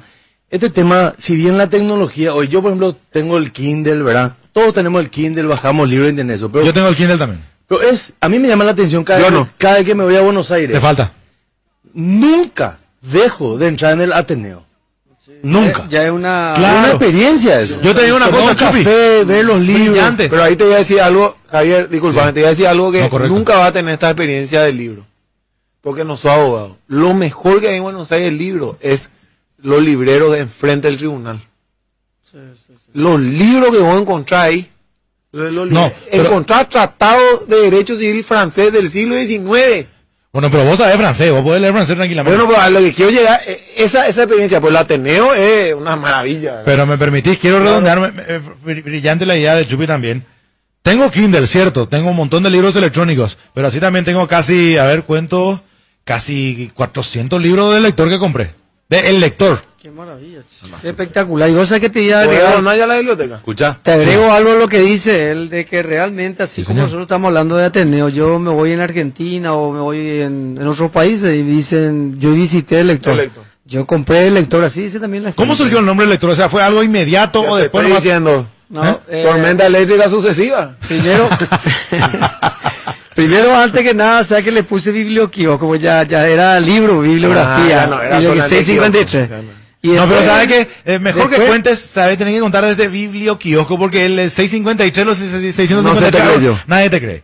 Bueno. los 653 árboles es difícil. Ni leyendo mandino no pero, pero, pero, pero, pero te voy a decir, fue la idea principal. Entonces, ya, ya voy a decirte por qué fue 653 realmente. Ah, viste, viste, botó los árboles. ¡Tumbamos el mito! Ok, dale, 653 Este porque, porque era justamente que la gente pregunte por qué 653. Ahora estamos hablando de 653. ¿Por qué el 653? Fíjate que Quería preguntar a la gente 30 por años qué. Entonces puede ser la veredita, 653 vereditas, El 653 número. árboles, puede ser el número que le corresponde a la El número de la- plaza. de la chica que vos le de la pedías, plaza. Sí. Justamente eso fue el- lo primero que se pensó. Pero el lector, el lector salió porque era homenaje a la gente que llegaban hasta la hasta se el- quedaban a y se quedaban ahí. Entonces el libro, el, li- eh, cómo individualizamos, cómo personalizamos. O sea que hasta ahí- que pusimos viviendo cada página junto, entonces con ellos, con el lector, con los lectores. Te voy a hacer ahí una el interrupción. Vos Sí. sabés que en Paraguay parece que tenemos miedo a algo que yo veo en países más desarrollados de la lectura. Hay gente que se va a la librería. Yo tengo la librería más grande del mundo. ¿Vos sabés dónde queda la librería más grande del mundo? En Washington. No. No vas a creer. Donde yo viví mucho tiempo. En Oxford. En Oxford. Oxford. Se llama Blackwell. Vos sabés que habían tipos, eh, Pablo, que vivían literalmente. Porque la librería tiene lugares, sofá y eso para sentarse a leer. Y no tienen miedo ellos de eso. ¿Verdad? Entre paréntesis. Porque se van y leen, leen, leen. Y de repente cobran, compran un libro. Pero te transmiten, eso me explicó una, un vendedor ahí. Te transmiten lectura. Entonces, bueno, traigo le ve al tipo leyendo y, ¿entendés? Querés. No sé cómo te iba a decir, subconscientemente. Inclusive una promoción así, lector. indirecta y la venta. El lector, Sí, como sí. vos le pusiste, Sí, el lector. sí. O sea, Sí. no podés pues, putearle a un tipo que te dice, ¿a dónde te vas? Me voy al lector. Ahora, si le decís, ¿a dónde te vas? Me voy a 653, ya más jodido, ¿verdad? Porque... no, pero me, me, me quedo con la... Fíjate lo que es ahora el lector en sus dos, en sus ¿Cómo era que dos locales. llamaba Una, un lugar que se llama que tenía el número 740, 741, algo de eso, ¿verdad? Estudio 54. Bueno, eh, este, no, digo no, viste, se convirtió el lector, el que está sobre San Martín, en un centro cultural. No, pues eso es un monumento. Eh, es increíble, pero hacer un centro cultural en Paraguay, Chori. Pero ¿quién, quién es- ¿Vos sos el dueño de ese solo o tenés un No, socio yo solo, yo solo, yo, yo, yo empecé chico, ¿verdad? Eh, no, en homenaje al, al, al país, al, pueblo, ese- a la y- gente, porque y- realmente es un esfuerzo muy grande fue eso. Pa- ¿Vos conocés Chupete de Boliche? De la Corre, sobre San Martín. Sí, pero es enorme. ¿Cuánto Sí, metros? Cuatro mil metros cuadrados tiene en total. Vos Tenemos te un podés, ¿sabes qué? amplio ahí. Y se toma café. Café, café. libro. Tienen como la Y gran ahí puta, está, sí. eso es lo que te digo, donde La Sí, sí. Te sentás, te tomás café. es lo que te estoy diciendo. Claro, vos por ejemplo te vas a hacer una compra y después ya querés ojear pues ya el libro que compraste recién y ahí tenés al lado el café, cafecito, tenés facturas, tenés una... internet era una revolución. la Sí, biblioteca. sí, sí, sí. ahora es- tenemos, o sea, tenemos la escuela de escritores, tenemos cuentacuentos para Pero cuatro niños, mil metros tenemos cuadrados. Tuviste pedo, digamos. Disculpame por la palabra. sí. Tuviste pedo para comprar eso. Cuatro mil metros cuadrados y vale mucho. Y bueno, el, en el 84 a mí me pidieron salir de ahí de la Plaza Uruguaya, justamente por el tema que hice la primera Feria Internacional del Libro acá en Paraguay, donde participaban nueve países, participaban todas las historias nacionales, extranjeras, fue de 25 de mayo hasta Paraguay, un 100 metros de, de, largo, vamos así, con todo el ancho de la vereda y presenté, o sea, hay, hay- varios factores. Presenté el libro ahí de Alfredo Seifer, Conversaciones Político-Militar, bueno, y, y en, el, en el 84 fue eso, y cuando justamente ABC estaba cerrada por clausura, era clausura de ABC, y presentó a los suculillos. Después de eso, un mes presenté un libro de Amancio Pampliega, del El general. el general. Misión cumplida. Y también eh, Fernando Levi Ruiz hizo una presentación muy fuerte, muy contundente contra el gobierno, muy crítico, ¿verdad? Y después, un 15 días, de eso me vino un allanamiento policial judicial, ¿verdad? De, Eh, y ahí fue que tuve ese problema y ya me pidieron no hacer la segunda feria internacional del libro y me fui a comprar por 55 millones de guaraníes del Banco Exterior de España. Disculpame, te interrumpí ahí dos segundos. Sí. Chupi, ese es un libro que tenés que leer. Conversaciones políticos militares. Hay que leer. Es un, son tres, ¿verdad? Eh, tres son, sí, esperan por uno, eh, ¿De dos, quién es? tres, sí, tres son. Eh, son entrevistas que hacía Alfredo Seifert, que un tipo se murió a los 37 años, ¿sí? 38 años, sí. Tipo- Chupi, el tipo Sí. más brillante de los últimos 40 años para hoy, ¿verdad? Sí, sí, sí. se, se murió muy joven y hacía un libro de entrevistas. Por ejemplo, una entrevista muy poco conocida a Higinio Morini hoy. ¿verdad? Espectacular. Higinio- Ese libro Ese es una libro gozada. es una maravilla. Son Es una entrevistas a personalidades, Personalidades, Sí, especialmente para vos, Chupi, que a- armar un quilombo con la entrevista, ahí te va, te va, a ente- te va, a ente- te va a ayudar a hacer entrevista con los con lo que vienen invitados a, a Chaco. No, Bueno, disculpame, te estoy bromeando. Yo, esa, esa interrupción Te le estoy bromeando. Estoy bromeando. Es un Bueno, gran libro. un gran 55 libro. ¿No es millones el de- libro de Justo Prieto, ¿eh? El de Justo Prieto, sí. Régimen político y derechos humanos. ¿verdad? Exacto, sí, cierto. ¿Cuál es el libro cierto. que más... Voy a llegar a la estadística. ¿Cuál es el libro que más vendió el lector? Yo el Supremo.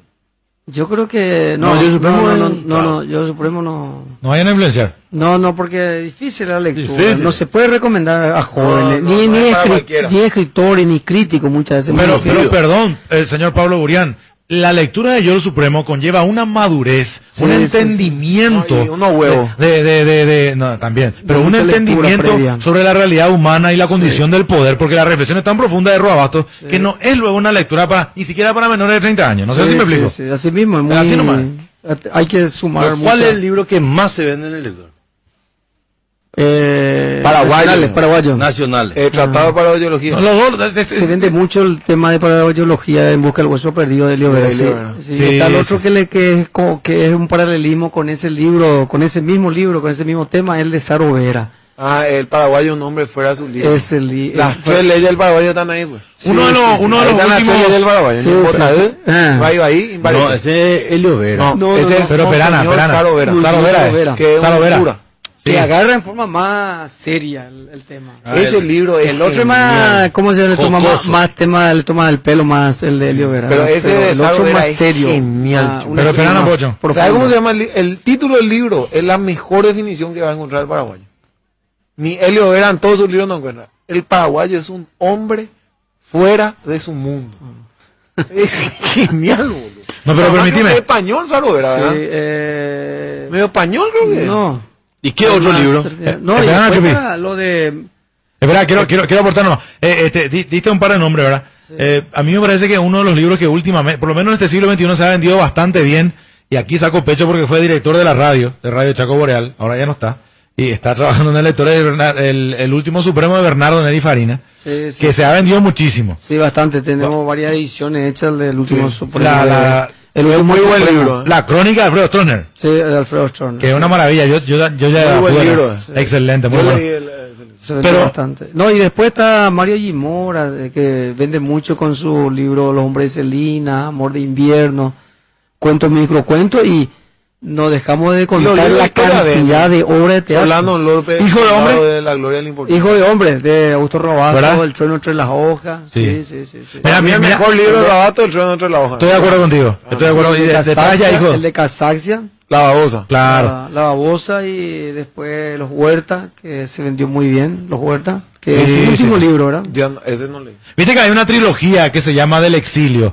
y sería compu- estaría compuesta entre comillas, ¿verdad? Sobre eh, la babosa, la llaga y los huertas. Sí, Creo que así. O no, los exiliados. Pero hay otro. No, la verdad que eh, me estoy confundiendo. Mejor nomás no, no, no mezclemos. Digo nomás, eh, señor Pablo, el tema de Mario Valle y Mora, Los Hombres de Celina, Sí, que sí. debe ser tal vez la me- para mí la mejor novela que haya escrito alguna vez un paraguayo. ¿Vos leíste ya Los Hombres de Celina? No leí. Pero yo pensé Muy- que Mario Valio de Mora hacía teatro nomás. tal- No. Talentoso, un talento Pablo. tremendo, realmente, y además que Pero llega el bien, llega ¿sabes qué? bien al... Voy a leer, le, ¿tuviste? le, le pasaron la factura del tema político. ¿Tuviste Eso alguna sí, vez sí, eso le libros, hizo. Injustamente. Sí, injustamente, sí. ¿Tuviste alguna vez libros prohibidos de importar y vender en la época de la dictadura o no? Eh, el libro, o sea, yo, yo tuve justamente después de hacer todas esas actividades como la Feria Internacional del Libro, con El Alfredo 84. Seife, con Aldo Zulí, el otro el de Fernando Levi Rufinelli que presentó el de Amancio Pampliega, a mí me fueron justamente para para decir si yo no tenía libros subversivos. Y salió un libro, como un libro titulado como subversivo yo tenía, que era La Revolución en Bicicleta, de Mempo Giardinelli. Que es un argentino. Es un argentino. ¿no? Cordobés creo que era. Eh, Córdoba, eh, sí, sí, sí, Córdoba. Pero ¿y, y- y qué Y- tienes si vos no publicaste el libro? No publiqué, pero yo tenía libros, supuestamente yo vendía, pero no tiene nada que ver con ningún tipo de... Espera, pero ¿era subversivo? No, no, no, no tiene nada que ver. Había, yo- una, había una parte de la historia que escribía Mempo Giardinelli sobre, sobre un combatiente de la Revolución de 1947. Pero era una un, novela, un era. general, creo era. ¿Novela era? Un general era. Un gran escritor considerado Membo Sí, sí. No, pero es novela, ¿qué, qué tipo de libro? sí, como, Novela como, histórica. como una novela de relato, vamos a decir, sobre tema histórico, sobre ensayo histórico. Bueno, pero por ejemplo, no tener en esa época en el lector Marx o cualquier libro así, ya, eh, qué sé yo, rama comunista. ¿Era una cuestión de que vos no te querías meter en ese ramo, no se vendía el libro o era... Nosotros somos una empresa abierta, una empresa que nos jugamos a todo. Perdón, por, ejemplo, Yo el Supremo, que es una reflexión sobre la, un dictador, sobre la sobre la condición del poder, antes del 89, ¿podía vender sin problema algunas las ediciones previas que había de, de, de, de Yo el Supremo de Robabasto? O sea, yo te iba a hacer rápidamente una, una... Antes que nada te digo que en el 82, yo te digo rápidamente... eh, No, tranquilo, tranquilo. Bueno, en el 82 nosotros hicimos la, la Feria Internacional del Libro, llevamos los libros paraguayos con un stand propio, con 18 escritores. Entre ellos estuvo Caballero Figún, estuvo Miguel Chacesardi, El gato. El Gato, Augusto Roabasto, Elvio Romero, José Luis El Apleyar, gran escritor Elvio Romero. estuvo Jorge Canese. 18 intelectuales le llevamos nosotros, fletamos con un vehículo de la Encarnacena en el 82. Y primera vez nosotros estamos llevando literatura paraguaya y no teníamos, era editorial, te sé, a Buenos Aires con 18 ¿Cuántos escritores. años vos tenías ahí, Pablo? Yo, cuando eso tenía 26 años. Pero era medio loco, ¿eh? 26 años tenía ese. ¿verdad? En el 82. Esta es una Y- prueba que los locos cambian el mundo. Y te, y, y Usted te los digo- 26 años hace eso. Y te digo más, vino acá Augusto Robasto después de la Feria de Buenos Aires. Acá en Asunción yo le llevé al día siguiente que llegó eh, a Saturio Río de San Lorenzo. El colegio. Y al día siguiente él fue que le echó la última vez en el 82. Ah, esa famosa foto. En el 83 presentamos nosotros en Buenos Aires otra vez con un stand otra vez del lector, eh, Hijo de Hombre, primera versión Ajá. paraguaya, pues siempre Augusto Robasto en el Claro, extranjero. Por eso te preguntaba. Publicaba afuera, nosotros con nuestro sello de lector publicó ya en el 83 Hijo de Hombre una versión él que dice que corrigió y todo eso cuestiones. Ah, mira, ocho. Y bueno, en el 84 hacemos eso que decía yo y que tuvimos llenamiento policial judicial con todos varios proyectos, varias actividades. Después tuvimos que traerle a, a- nos fuimos al 85 ya con nuestro local allá de San Martín. En el Ah, En el 86 85 vos ya estaba allá. Ya era estaba. más nuevo. ya estaba. No, pues, en el 85 ese local, esa zona era un quilombo. No, no había nada. Era ¿Cómo no te acordabas, agua, Había barra bar. Sí, el único- es el único que sí. Barra bar, en la época que había un lugar para jugar jueguitos electrónicos. No, American, enfrente, casino. Nosotros no No, hemos no, no, no, no, es el nuevo, ese es el Al lado era jueguito electrónico. Al lado ¿Te había un jueguito ahí que... Sí, Y nosotros atrás se hacían conciertos. se hacían Los perros conciertos. iban a los tomar cerveza y le, le veían el cartel del lector libro y salían corriendo porque tenían más miedo que la-. Yo lo que no quiero es ¿Sabes perder, el hilo, decir? no quiero perder el Sí, hilo de, los libros jueguito. más vendidos. Porque viste que estábamos- empezamos un poco con la historia de los libros más vendidos y que, no quiero perder el hilo. Dolaricemos ya de Jaili es, es vendido. Los libros de... Dolaricemos ya de Alfredo Jaili. ¿Cómo pero? Dolaricemos ya. ¿Sabes que hay veces que le ganás Psycho en boludez? eh? No, pero en serio le pregunto. Dolaricemos ya. Acá lo, lo dolaricemos ya. Pero ¿quién leyó ese libro? Pero el elefante presente nos da un aporte a tu pregunta, Pablo. El 740 o 740 era un reservado que estuvo vigente hasta fines de los 90. dice. El elefante efervescente. Los perros son rápidos. Acá no. Este programa te pasan la factura, los perros. Erana, ¿te- ¿seguís con la historia? El, bueno, entonces eh, lo que me estaban preguntando sobre cuestiones políticas, realmente nosotros inclusive después le, llegamos a traer a una obra de teatro del Galpón de Uruguay, que eran movimientos que fueron exiliados de Uruguay a México, porque son del Partido Comunista, ellos son Tupamaro. comunistas. Entonces, entre ellos estaba Arturo Fleita, el paraguayo, que Ah, era el actor. eh, que estuvo exiliado de, de Paraguay, Alto el Sí. Alto de Paraguay a, a Montevideo se fue. Y de Montevideo fue o sea, exiliado a México. Y nosotros le trajimos acá en Paraguay con una obra de teatro. Y eh, te digo, de que nos jugamos, o sea, hay muchas cosas que uno se juega y, que, y no, no mira. ¿Por qué? Porque si yo no estoy vinculado a la política, yo no hago cuestiones políticas. Yo traigo... inocencia incluso. Yo tra- inocencia inclusive, yo traigo a la gente que son gente de- interesante, artista, artista, Ah. artista importante. Bueno, ¿qué pasó entonces ahí cuando le traje a Arturo Fleites. Me dice Arturo, "¿Por ¿qué garantía yo tengo? Y lo único que hice es, yo agarré, me fui con Patapila, no sé si le conoces Sí, a Patapila, Patapila. que ahora se casó con María B, mi prima. Ahí está. Patapila, el hijo de González Garabelli. De Beto. Exacto, sí, Sí, Beto de Beto, sí. con Patapila y Carlos. Gran personaje. de Car- y Carlos Noguera, nos fuimos entre los tres a Montevideo. Y Carlos Noguera. Con Carlos Noguera. Gran amigo del Chupi. No, pero Verana, estamos ¿Cuántas veces le dispersando. cagaste al pobre? Está- Estábamos dispersando la me echó charla. 50 millones de la estamos dispersando la ¿Qué charla, hermano. armaste con Noguera, eh? Me permití, porque estamos Se dispersando. Manduará era su música. ¿Cómo es que se llama? Se Manduará, ¿cómo es? Estamos dispersando la charla, te estoy diciendo, hermano, porque hay un oyente en línea. ¿Le puedo Carlos? Noguera. Carlos Noguera. No, oyente. Llamale a Carlos Noguera, vamos a hablarle. Carlos Noguera. Oyente, buenas noches.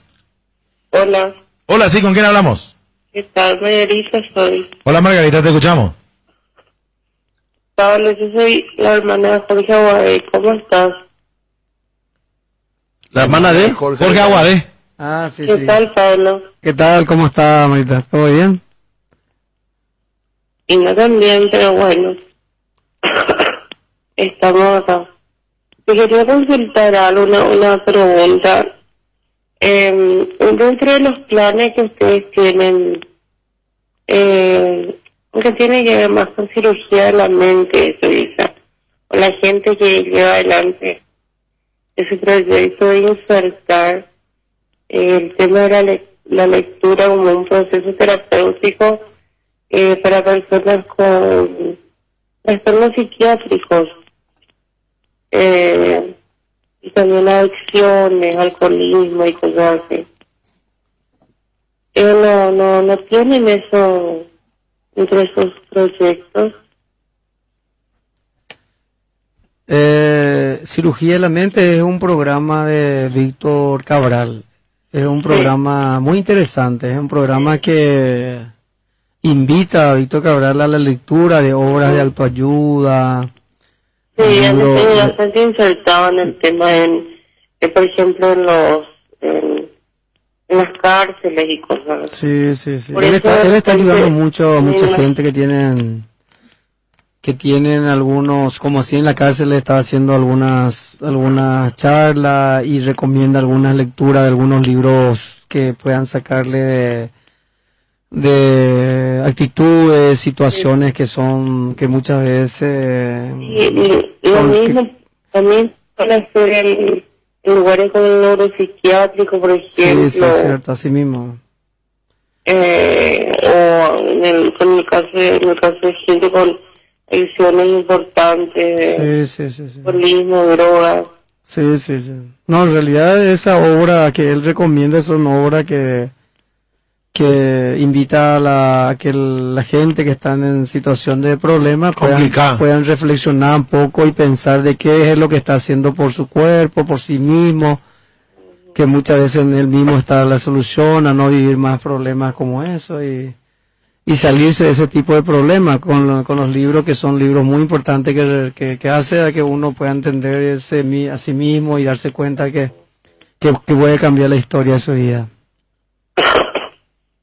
Trabajar con muchos libros de autoayuda. Que no es lo mismo también que estimular el, la lectura en los niños y adolescentes. Ya está mm, inserto en una cuestión así de patológica y de recuperación de eso. Muy bien, Margarita, gracias por tu Bueno, llamada. Muchas Hasta gracias. Muchas gracias, Margarita. Vos sabés que Chupi, yo te decía algo que vos no sabes. Y vos te das por la bola cuando yo te digo algo que vos no sabes. ¿A qué? Jorge Aguadé no fue el mejor crítico de cine del Paraguay. Fue el único. O sea que Paraguay es un- uno de los pocos países del mundo que no tiene crítico de cine. Javier Núñez. Cierto, Y si gracias, Javier. Núñez viene acá dice que le gustó Batman y Henry le dice que una cagada Batman y que por la culpa de Batman se murieron 20 tipos en un cine. O sea, ese es el Pero- nivel de pero ¿y a discusión qué- de y a- cine y a qué- ¿Y a qué contestó Henry cuando se le preguntó? ¿Viste la película? No. Y bueno, ahí tenés tu Así, ¿sabes cómo dice Henry? Dice, por eso, por eso le echamos programa. ¿Qué tal de Batman, Henry? Una cagada. ¿Viste? Pero no.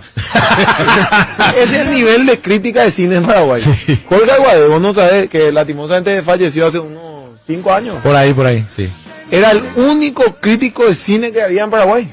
Sí, sí, sí. Un tipo que sabía, porque después está Armando Rubín, ¿verdad? Que es un pelotudo total. No, allá entra tu, tu Pero, personal. eh, sí, pobre tipo. Sí. Pero eh, se le extraña. eh, eh, yo no le conocí nunca a Jorge Aguade, pero era un tipo que sabía de cine. O sea, que vio el séptimo sello, por ejemplo, de Berman. Sí. Y, y- y te dice. Yo vi esa película, en blanco y negro. Lo Sí, máximo, de la muerte. eh, El la- séptimo, la- que juega al ajedrez sí. con la muerte, al ajedrez con la muerte. Juega al Entonces, ajedrez con la muerte. Eh, qué pena, puta, en Paraguay se muere la gente que, que vale la pena. Eso es clavado. Lugo. Yo No, te calculo. Lugo va a tener 103 Ah, años. pucha, y va a decir que puede ser candidato a presidente de la República todavía. Acordate de mí. Hasta acá. Lugo, tele, permiso. Lugo, teléfono, Viper. ¿Será que el Lugo tiene Viper? 421, ¿cuánto era el Viper? ¿Cuánto era, te acuerdas? 4, 444, 300, algo así era. Eh, por ahí, Bueno, por ahí. 44300. Viper. Si quiero mandarle un viper a Fernando Lugo. Lugo, ni Camilo Soares quiere más que te candidate. Viejo, andate a misiones a comer pescado. A ti burrillo. O bien a Semana Santa a mirar pendeja en bola, pero no nos jodas más a los paraguayos. ¡Chau! ¡Chau! Dice, Padre Pablo, me pone nervioso, Lugo. Tienes que saber eso. Dice Simboriano Chilavero. Pero para la tranquilidad. Es que no sé, boludo. Metafísico. ¿eh?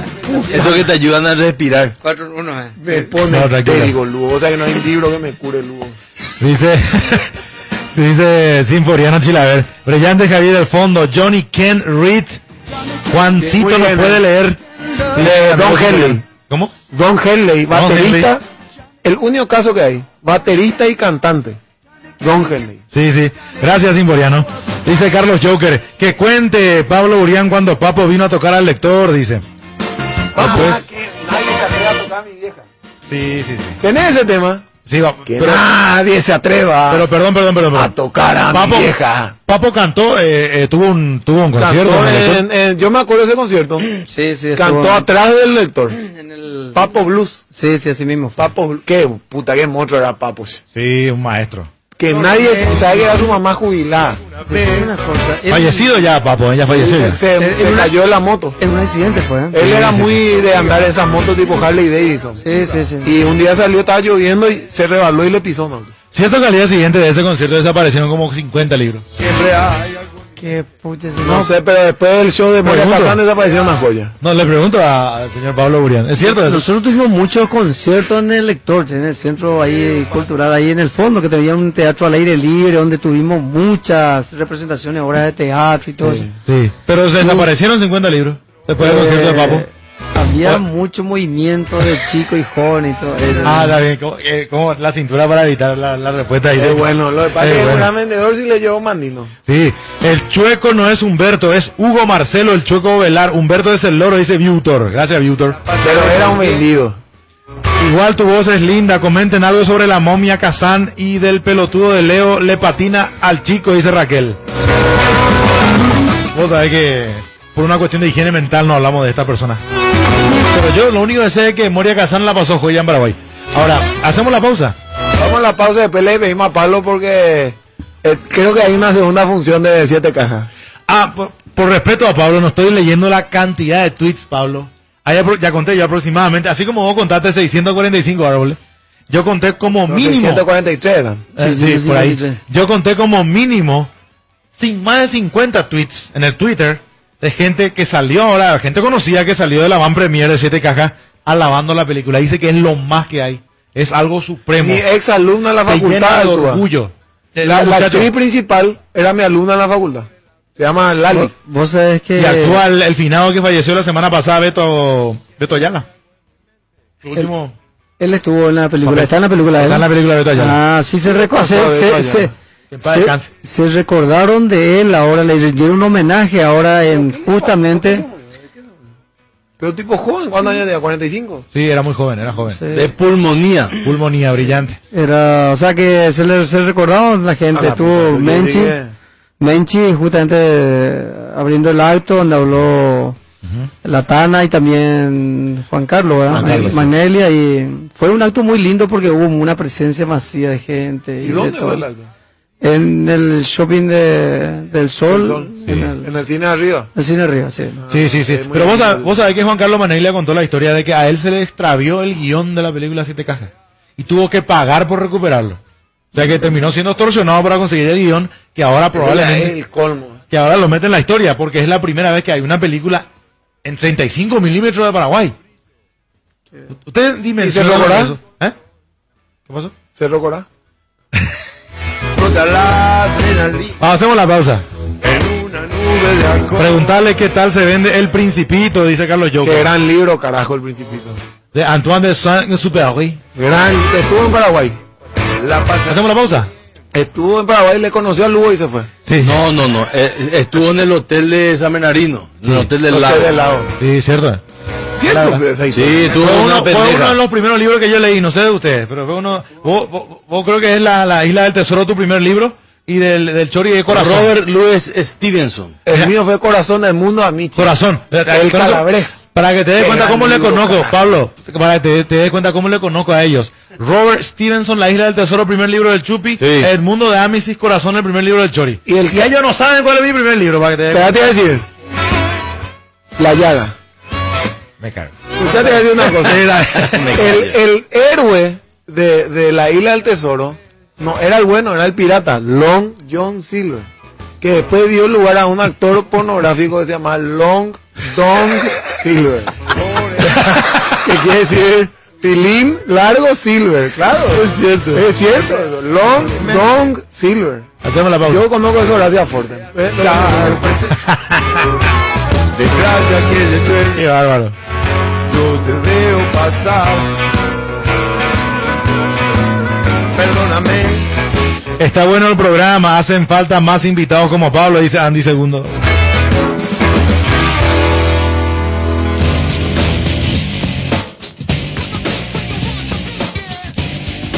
En instantes regresa Escape de Asunción. Si usted estaba en la búsqueda de un programa inteligente, crítico, mordaz, debería cambiar de dial y siga buscando. ¿Qué es eso? ¿Qué es eso? ¿Qué es eso? ¿Qué es eso? ¿Qué? ¿Qué eso? ¿Qué eso? ¿Qué es eso? ¿Qué es eso? ¿Qué es eso? ¿Qué es eso? ¿Qué eso? ¿Qué eso? ¿Qué eso? ¿Qué es eso? ¿Qué es eso? ¿Qué es eso? Chorizo con queso de guaraní. Chorizo con queso de guaraní. Chorizo con queso de guaraní. Guaraní, el idioma del sabor. Una pequeña nota dentro de una gran melodía hace la diferencia. Sumate a los voluntarios de la Cruz Roja para que juntos trabajemos en un país mejor. Para más información, ingresa a www.cruzroja.org.py. Cruz Roja Paraguaya, marcando vidas. A presentar que la se denuncia tres años más a pebenda cobrar y y la indemnización. Apille tu un colega. Ahí por íbamos la plata. No ñemo muy la expediente. Las abogados mantereído yururese de la plata. O corre por ahí dejamos la expediente en dache. Se da para ver más supenuara para tirar un palacio con la penuara. La ujier o sema, señora. A la juez secretario anda que tumo año ya tender eje. Ramón, era una serie de la una lunes, señora. Si tenés un reclamo como estos y otros más, ahora hay un sistema preparado para atenderlos. Para hacer justicia, también necesitamos tu voz. Denuncia. Sistema de quejas y denuncias del Poder Judicial. Ñañe, eh, que. Ñañe, ñe, eh, actúa de yo la justicia. El sistema de quejas y denuncias del Poder Judicial atiende en la planta baja del Palacio de Justicia de Asunción y en las mesas de garantías constitucionales en las circunscripciones judiciales del interior del país de 7 a 13 horas de lunes a viernes. Apoya el programa Umbral. La democracia bolivariana.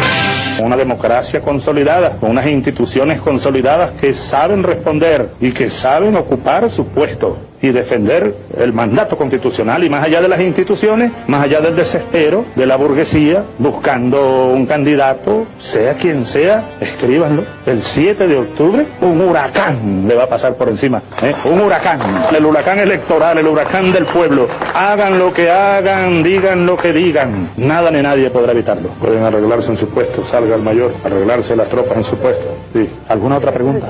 ¿Coincide esto con el Paraguay que soñamos? Radio Chaco Boreal AM, por un Paraguay libre y soberano. Prefiero tener tres visitas en mi casa antes que 100 en mi sitio web. Prefiero que charlemos y no que chateemos. Café Mayo, charlemos. Un almacén bien atendido gana los clientes más exigentes. Ramos Generales, desde el mostrador, su propio dueño, Hugo Biederman. Con la participación de Alberto Peralta. Ricardo Rodríguez Silvero van a lanzar a partir de mañana una revista especial sobre renta personal que me parece excelente, extraordinario y útil. ¿En qué va a consistir, Ricardo, esto? El diario Última Hora y nosotros aquí en la consultora que llevamos muchos años de cooperación, decidimos poner desde mañana, todos los viernes, durante cuatro ediciones, una revista sobre el impuesto a la renta personal, escrita como una revista, con un estilo comprensible, fácil de entender, explica en palabras sencillas lo que es el impuesto a la renta personal, quiénes son los que van a estar afectados por ese impuesto, por qué no nos debería preocupar ese impuesto. Hay una variante que muy poca gente sabe. Anteriormente era la venta más el IVA. Hoy el precio de venta tiene el IVA incluido. Sí. O sea que si vos no pedís la factura le estás regalando esa plata al comerciante. Efectivamente, Es y así, el, el comerciante está entrando en infracción si es que en la boleta de venta no especifica el IVA o si es que cobra y no transfiere el IVA a Hacienda. De lunes a viernes de 6 a 10 de la mañana. Ramos Generales, un almacén de ideas. Por la 1330 AM. Chaco Boreal. Te damos la precisa. la precisa. Radio Chaco Boreal. Radio Chaco Boreal. En amplitud modulada. 1330 de su dial.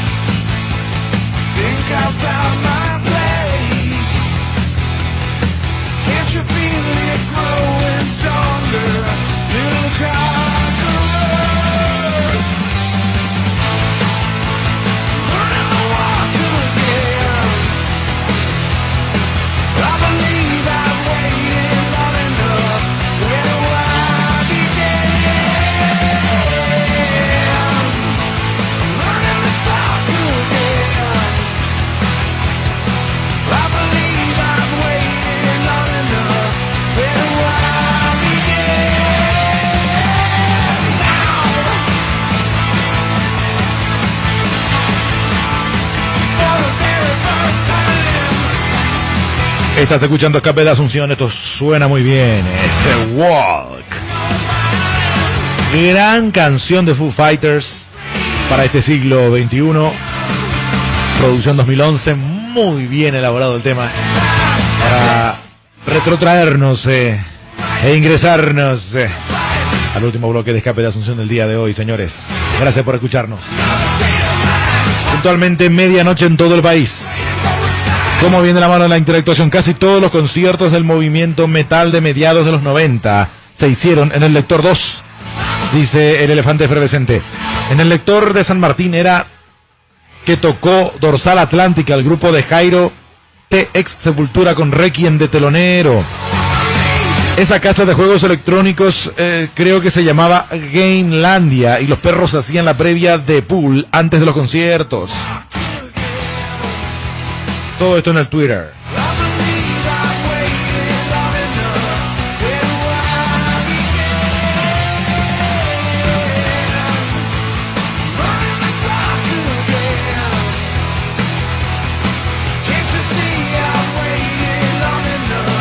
Firme en el Ester, señores, como siempre, brillante el programa, dice Yo no fui. Excelente la programación, muy bueno el invitado. Felicidades, Javier. Saludos al Chupi y al Chori en sintonía. ¿Qué pasó de Henry? Pregunta XXX. Henry en el este del país. Está facturando, hermano. Así de simple. Henry en el este del país. Así de simple. Hola Javier, eh, sensual. Gracias Carmen, gracias. Pero igual la difonía tiene sus cosas. Tiene sus cosas.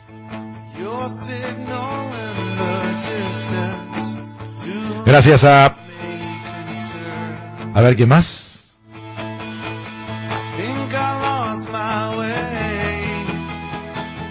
A Lorena Jara Morales por la sintonía. Aquí está. Radio Chaco Boreal. Estamos escuchando Walk to Be, Chori. Estamos con Pablo Burián ya en la parte final del programa del día de hoy, donde pasamos... Está contando una anécdota impresionante. Yo, yo sé, yo sé, pero a mí me gustaría que esto salga al aire, pero no se puede. Hay cosas que solamente fuera del aire, eh, perdón, se pueden contar. Eh, no es- aclaramos que no es la vida sexual de Pablo. No, tranquilo, no vayan a desubicarte, Chori. Pero yo, yo creo que eh, eh, como primer invitado del año, te cuento, Pablo, que en el año 2012 sos el primer invitado de Escape. Escape Porque Lugo nos rechazó. Claro, Escape suele tener un- una segui- seguidilla de invitados importantes e interesantes y creo que es la mejor manera de empezar con los invitados en el 2012 con Pablo Burián. Porque tu proyecto, Pablo, el- porque el, el ideólogo de este proyecto sos vos. Vos empezaste esto. No vaya a hacerte, no vaya a mirar a la pared. Mi- mi- mi- mira de frente porque es tu idea. Y es una idea perfecta, maravillosa, Chupi. O vos te crees que a Paraguay no le vendría nada mal que su adolescencia, que su niñez se prepare para entrar a la, a la sociedad del conocimiento. Yo no soy tan ambicioso con contar lo que está en el Poder Judicial, lean. Ya estoy feliz. No, ahí va a ser difícil, hermano. Va a ser difícil. ¿O vos qué me estás, Chupi? No, yo pienso que la gente se enamora de, primero de tu idea, de Paraguay Lee y del proyecto que vos tenés en mano, pero muchas veces ocurre también que la gente se enamora de, de la persona, ¿verdad? De la historia de la persona. Y vos sabes muy bien de que vos en el Paraguay sos una persona que ya tiene sus años eh, transcurridos y es un tipo que comenzó bien, como vos lo explicaste durante el programa, comenzó bien de abajo, bien de abajo, un tipo, una familia humilde y, para utilizar tu propia palabra, pobre. Vos, vos arrancaste de ahí, de, de lo más bajo, ¿verdad? Y, y hoy uno ve el lector, ve lo que es esa experiencia de compra, entrar ahí, tomar un café rico, aire acondicionado, salón climatizado, atención de primera. ¿Qué libro me recomendás, señorita? ¿Y por qué no lee esto? Toda esa experiencia que uno tiene en otro país, hoy está en Paraguay.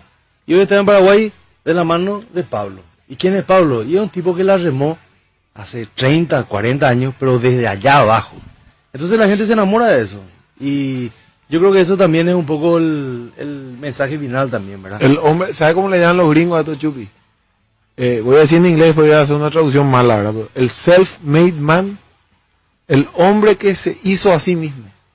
El hombre que se hizo así. Es un fuerte, ¿eh? Porque en Paraguay no estamos tan acostumbrados. Normalmente en Paraguay, porque su papá, o su tío, o la Sí. política, o el seccionalero, o este, o el del Partido Liberal. ¿Y sabes qué es lo que más me reconforta de la historia que vos contaste? Y que la gente te está escuchando, es de que sos una persona que se hizo y que se apoyó, se apoyó en los libros. O sea, a mí me reconforta mucho decir... Eso es increíble. Así, o sea, a mí me reconforta mucho escuchar a una persona que decir, yo, yo era pobre, era pobre. Y hoy día, después de mucho sacrificio y mucho trabajo, tengo una empresa de la gran puta y un proyecto y un sueño. Y yo me apoyé, no en favores políticos, en un chongo o en lo que sea. O en el Me programa. apoyé en este señor que está acá. Me Es apoyé en este señor y este señor se llama Ogmandino, como muchos otros. Y ahí viene el mensaje final. Y ustedes pueden hacer lo mismo. Claro, cada uno en la especialidad que quiera, es decir, en la profesión que quiera. Entonces, Mira, no, el mensaje lo decís, se pudo con libro. Yo tengo Más vale que con otra cosa se puede, ¿verdad? Porque lo más difícil es con el. Brillante. Claro. Es Yo así. creo- Yo, pienso que, sabes que también, en cierto modo también es muy importante recordar de que, así como decía de que empecé de abajo y todo, a mí me pusieron, o sea, para pasar a otra, a otro, a otra etapa después de la, de lo que quiero decir, es que me llamaron, me pusieron de apodo Buen Día un tiempo. Aureliano. Buen día, me decían. Buen día. Eh, marcante. Yo jugaba fútbol y entre los muchachos compañeros de fútbol, Ah, buen pues, día. no por Aureliano, buen día. No, no, no, buen día no me decían. ¿Y por qué me decían buen día? Porque todas las mañanas temprano tenía que estar visitando casa por casa para llevar un canasto de verdura. Yo era vendedor de verdura. Y entonces los perros ahí, compañeros que jugaban fútbol, me decían... Te rompían la bola. Porque toda la mañana temprano tenía que decir buen día, Buen ¿verdad? día. Para ofrecer el canasto lleno de buenos los verdura. perros, ¿eh? Entonces lo que yo digo nomás es que en el correr de los tiempos, eh, ¿qué es lo que puedo hacer después de vivir tantas situaciones tan interesantes en la vida? Porque es apasionante.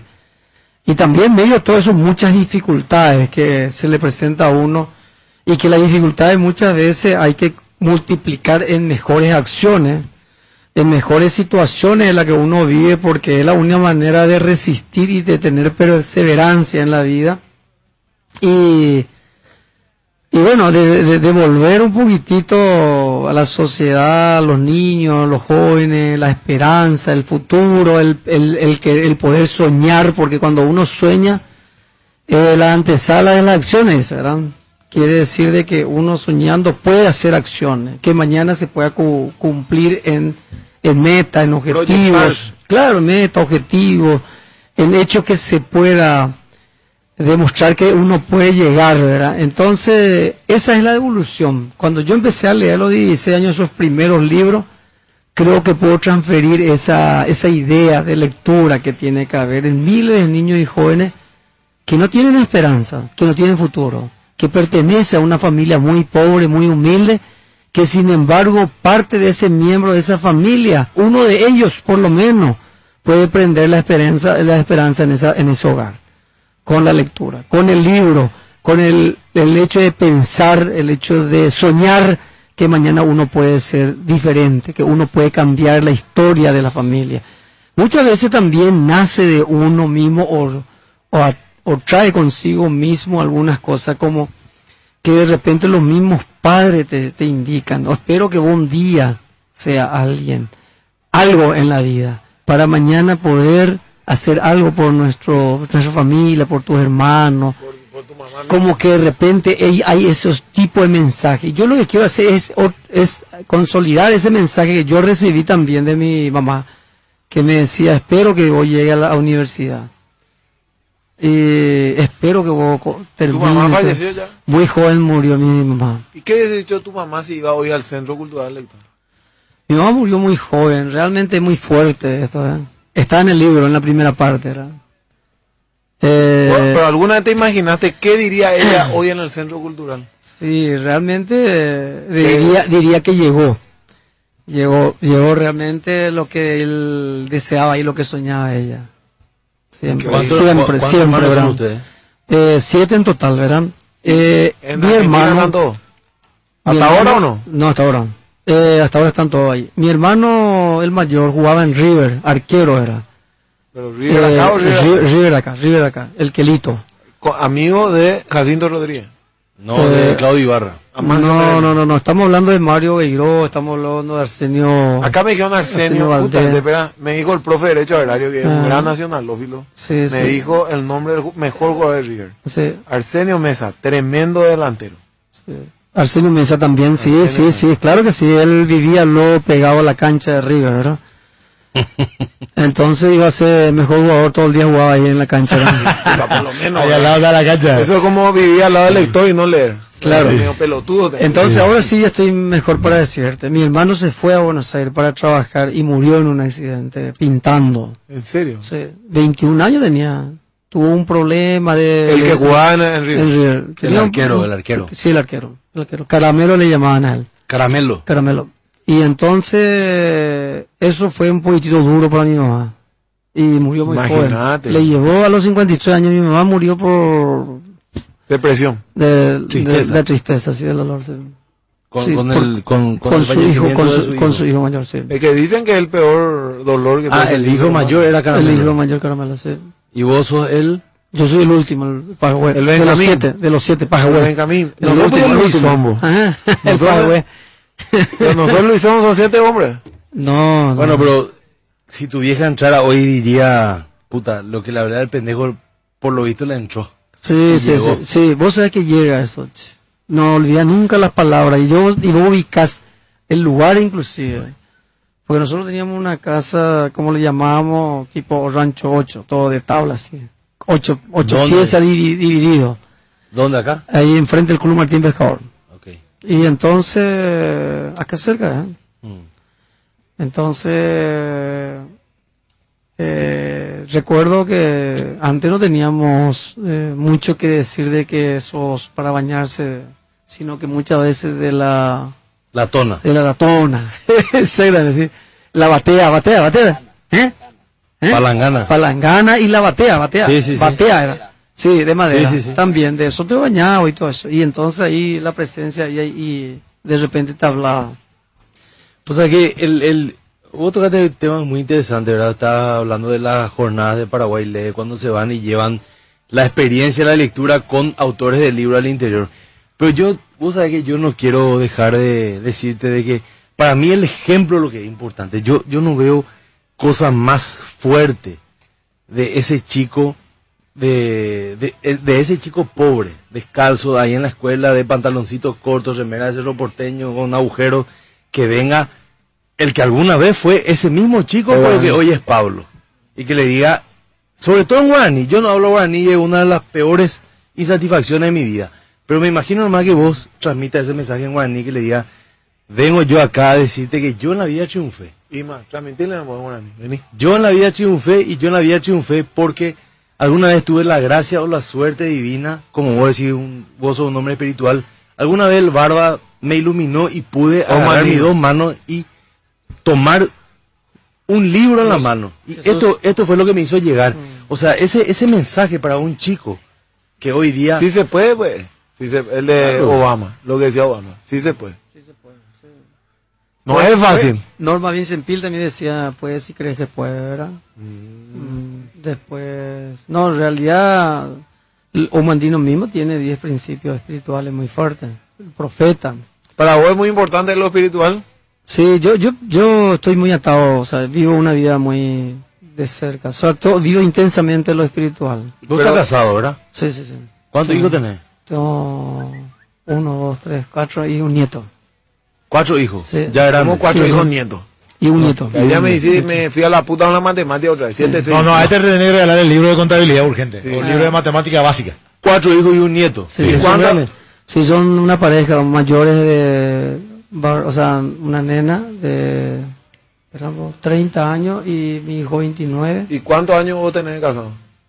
Tengo, en el- tenía 26, esperamos, en el 82 fue. Mucho nomás. 30 años. 82. sí, 30 años. 30 años.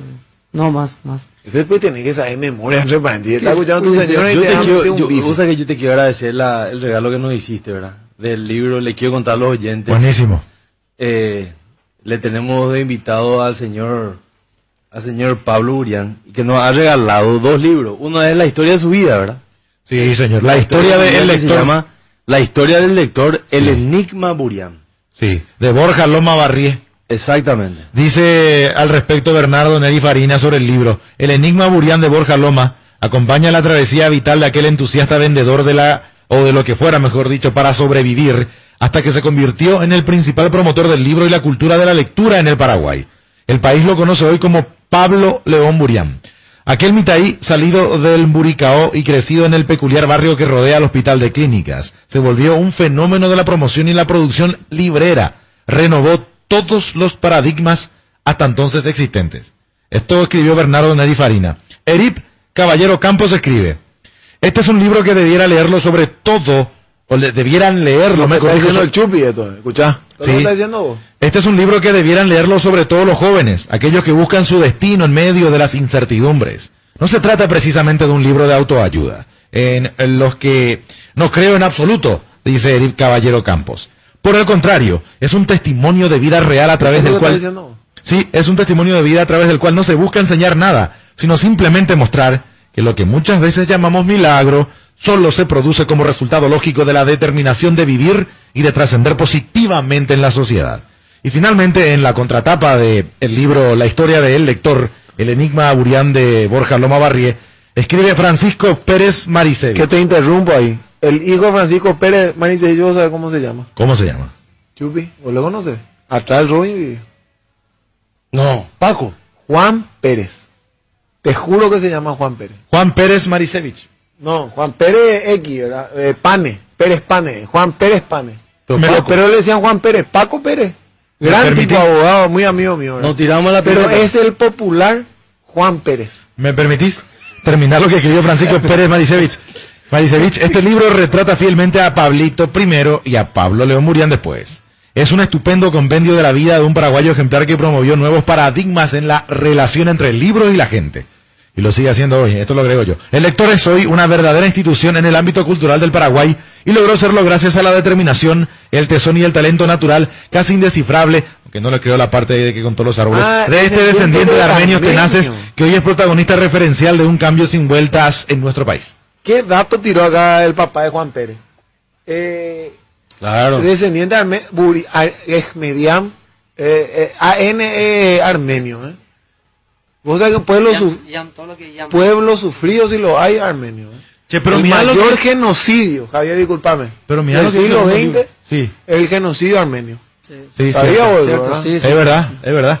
Pero mira, eh, esto forma parte de la colección Paraguay Lee también, este libro. Este es un libro que sacamos como motivo de los 200 años. Paso a paso, 200 años de ciudadanía paraguaya.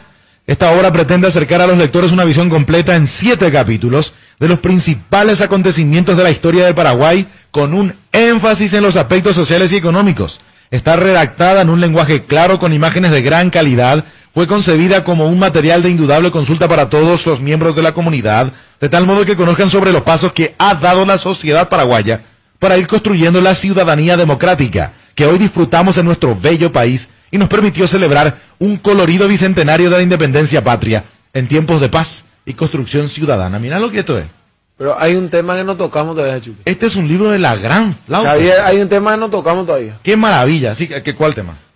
La difícil relación entre el lector y las prostitutas de la plaza. No, no, dejar nomás, dejar nomás ese de lado. No, no, no, vamos a despedirlo. Yo, yo- yo me pero vamos a pregunto. despedirle ya pa- a- a- yo me a pre- Pablo. puta, yo me pregunto, Pero no, es fácil, es mi competencia. Vamos a Pues viene un hombre, 25 No años. abusemos de su tiempo. Atendé. Viene un hombre. Dejemos 25 para otra entrevista. Javier Núñez, 25 Dejemos para años. otro momento. Entra a la plaza Uruguaya tiene dos opciones. Libro o tetas. Libro o teta. Libro o tetas. ¿Qué? Bárbaro. Y Pablo Burián le dice, oh, Mandino, te diría, Primero las tetas y después el libro. No, no, es así. Qué desastre. Bueno, más Bueno, allá de... quiero decir una Sí, cosa, Pablo. Te favor. quiero agradecer el tiempo que estuviste acá con nosotros, ¿verdad? Agradecerle también a Javier Núñez con toda la, la, la invitación y tu presencia acá, ¿verdad? Pa- para nosotros es súper reconfortante escuchar historias como la tuya. Y a pesar de que preferencia te caja. y quisiéramos darte los últimos, el tiempo que necesites, ¿verdad? Para dejar un mensaje final, ¿verdad? A la gente que te escuchó y tratar de redondear un poco algo que quieras decirlo del fondo de tu corazón para, para, para bueno, para despedir el programa y, y, y despedirte de la Y gente. una cosa que nosotros hacemos siempre, Cierto. que te vamos a contar porque soy el primer invitado. online. Sí, Pedimos que el invitado pida una música que le gusta mucho sí. Y que se vaya. Le pedimos un abrazo y después hablamos mal de vos. ¿Por qué le Así funciona esto. No, no, no, no. Ya es tarde, pues ya viniste. Y nunca le avisamos que era así el programa. Sí, sí, sí. Ya cagaste, hermano. Ahora vos te vas y vamos a decir, este es un boludo. Vamos a decir, ah, vamos a putear con Raúl. No, no, pero, pero, pero, Pero pero, tenés que pedir un tema al salir. No, pero como siempre- te guste o qué sé yo. como siempre, indistintamente, o, te pide el mensaje final el Chori y después te, eh, le, le pide al invitado el, el tema musical el Chupi, ahora te pidió el mensaje final el Chupi y después del tema musical te pidió el Chori y yo después termino interrumpiendo diciendo, antes de eso, Pablo, tu opinión con respecto al programa Escape de Asunción. Siempre le pedimos a todos los invitados, vos sos el primero del año, ¿qué te parece Escape de Asunción? Vale que... No, no le va un poquito, que le coacciona. Y bueno, me pareció muy interesante, espectacular, realmente fue muy dinámico, con mucho intercambio de opiniones, cada uno aportaba, Tres horas tuvimos, ¿eh? eh, aporta cosas interesantes y realmente eh, innovadores. Va a venir No otra es vez. normalmente una, sí, claro que siempre, cada vez que me invite, ¿verdad? Ese es jodido porque nunca No, le volvemos a invitar. En serio, en serio. No, pero más allá, No, más allá, mentira, más allá de eso, comió casi todo el asado, Pablo. Este, más allá de eso está la no, mentira. No, mentira, mentira. No, este, está lo que te dijo Chupi, eh, un mensaje ya redondeando un poco lo... Y una música, usted... No, la música al final, sí. Una música también. Ten ¿qué te cuidado acá, la porque podés pisar ya en la Decime música ya, decime paraguaya. La que Bueno, vos quieras, pero pero la la que vos vos quieras. quieras. La que No, vos música quieras. paraguaya, ¿eh? La que vos el quieras. griego, Tana. Eh, es el griego, chico. Hay una Qué música cerca. paraguaya que se llama Rosa Llegó, ¿verdad? Sí. ¿Tenés esa música? ¿Cómo, cómo Sí. ¿De quién es? ¿De Emiliano? Eh, él va a buscar Rosa Llegó. ¿Qué quiere? ¿Oveja? Rosa Llegó. Ya llegó. ¿Oveja de oveja? No, No, eh, eh, eh, de vuelta, lo- de vuelta, Te veo de vuelta. te veo de vuelta. Sí. Ah, qué lindo. Bra, Samu. Te veo de vuelta. ¿De quién es, Javier? Creo, creo que es Llegó es te veo de vuelta. de Metro Ortiz, no es de Metro Ortiz y Te veo de ¿cómo vuelta. se llama este? Te veo otra vez. O Mandingo. Te Acá- vemos que lo... Acá me da la traducción exacta de Samu. de Metro Ortiz, ¿con quién es este? este de- Eh, La, la música. Sí. Espérame te dar No primero. hace falta un Enrique Bierman. No, no, no, permítame, te- permíteme te dar la traducción exacta, es te veo de vuelta. No, pero, pero, pero ella llegó de quién es, de Metro Ortiz, quién es. La letra es de Metro Ortiz, parece. ¿eh?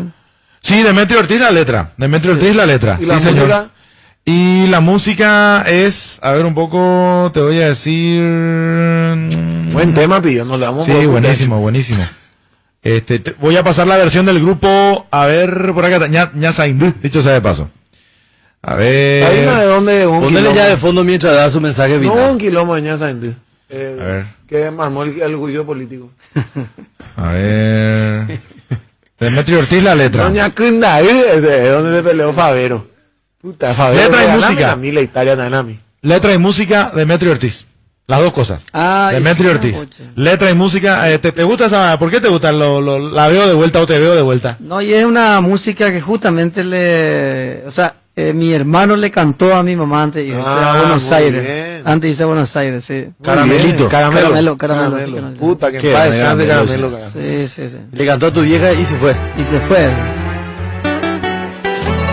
En versión del grupo Ñasa Hindú, donde ya llegó la obra de Demetrio Ortiz, tanto en letra como en música. traducir, boludo. Pero déjame no terminar, lo que él me interrumpí cada rato, hermano, que es normal en él.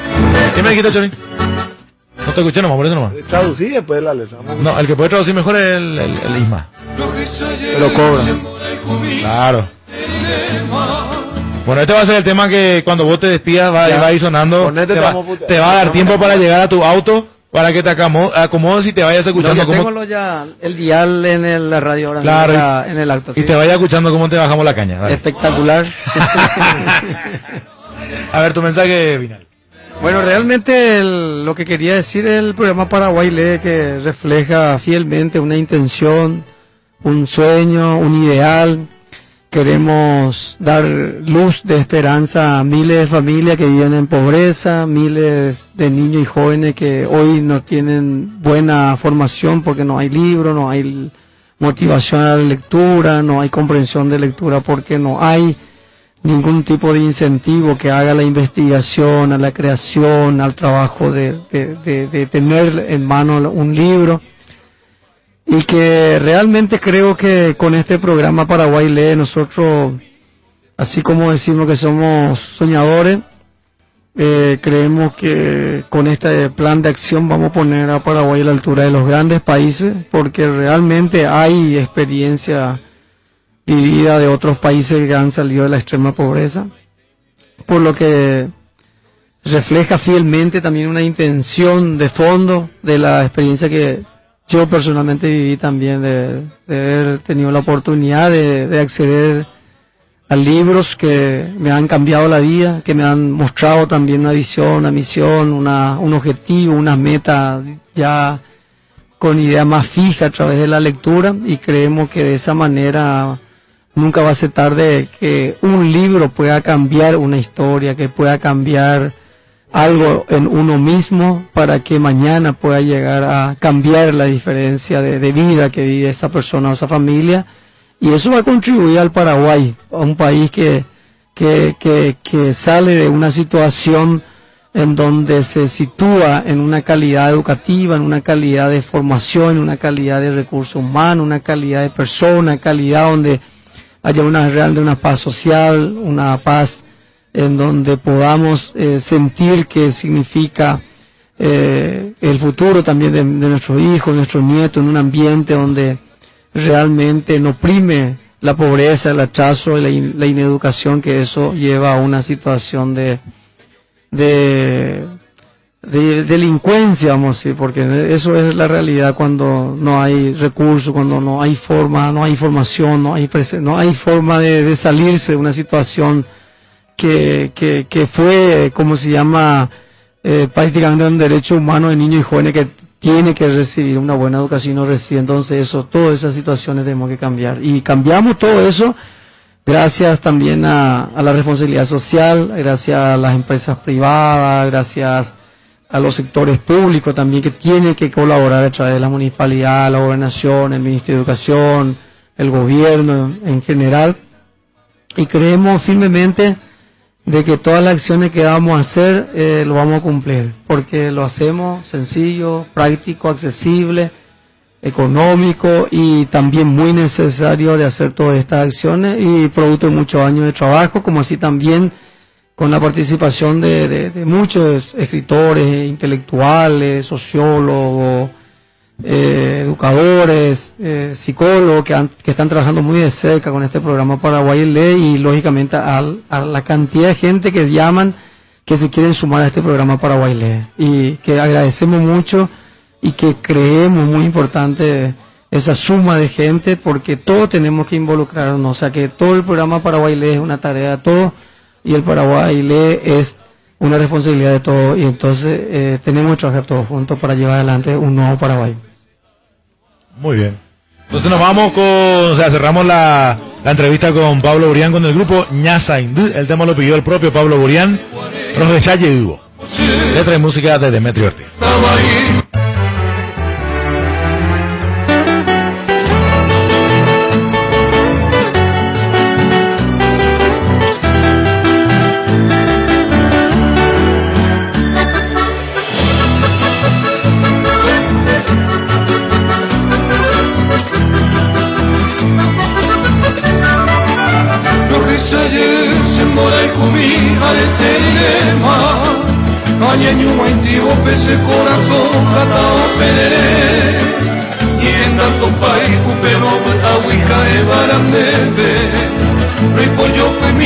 De pese añua Acoine pora de baranga tuye vivero guaisa Teresa ya ya y después de guarejo fama posee Angataba y serete yo fue alma y te vivema.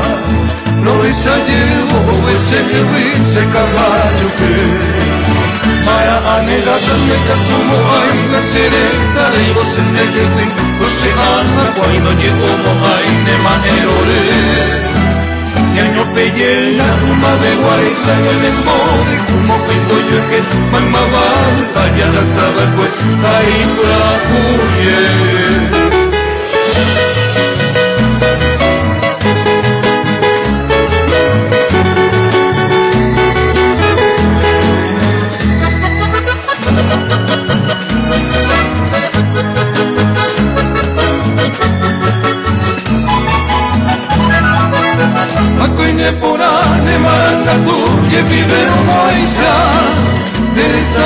でこけべこれおばまぼしあんがたわいせれてよくわぬまいてういべばろくしゃにおうえせけぶいせかまじゅく Para anita tanri katuma hainga sere Sara ibo sende etui Koshi anna pawido ye omo hainge ma erore Yanyo peye alma ve parisa ya lengore Kumo kondo yoke Mama babu aya da sabar kwe Taifa kuye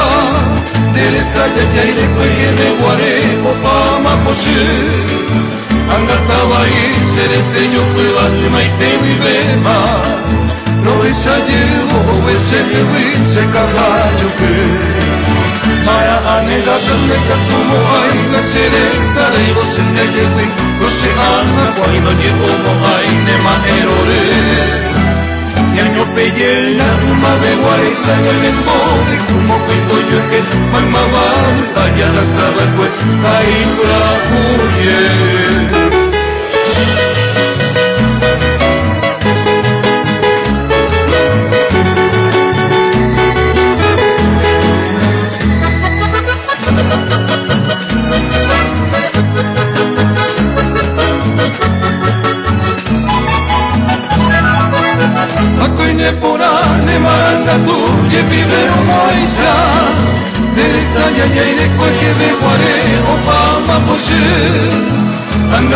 y serete yo puedo al maite wibema Promesa llevo o ese que fui se cambayo que Para anega anega tu mohai la serenza Nei vos sende que fui.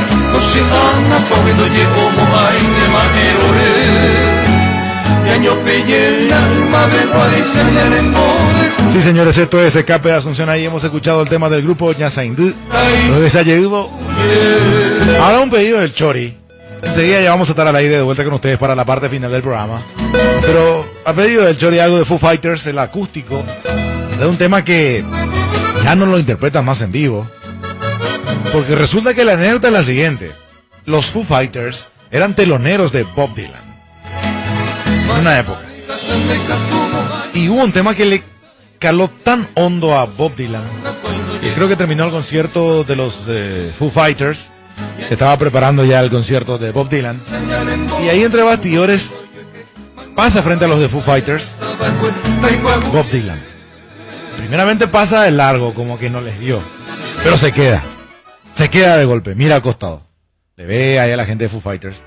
Se acerca y le apunta con el dedo a Grohl, David Grohl, el líder vocalista de Foo Fighters, y le dice, esta noche voy a cantar Everlong, que era el tema que le encantó de los Foo Fighters, que hicieron una versión acústica increíble. Y desde esa vez era increíble para los de Foo Fighters. Es más, creo que ya no interpretaron nunca más Everlong en vivo. Una de las versiones que quedó registrada de Everlong en vivo es esta versión acústica que vamos a escuchar ahora.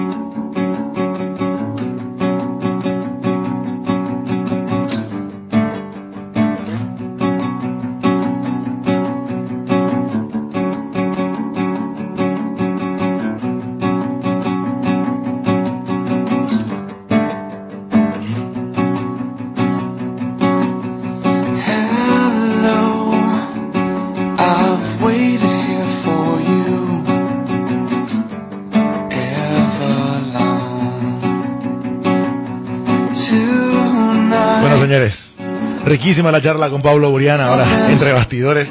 Ya cerramos acá, de Asunción. Vamos a volver el próximo jueves, si el fútbol lo permite, señores. Gracias a todos por la compañía, a la audiencia, a seguir en sintonía. Esto fue. Escape de Asunción. Escape de Asunción. Una nueva edición el próximo jueves. Gracias.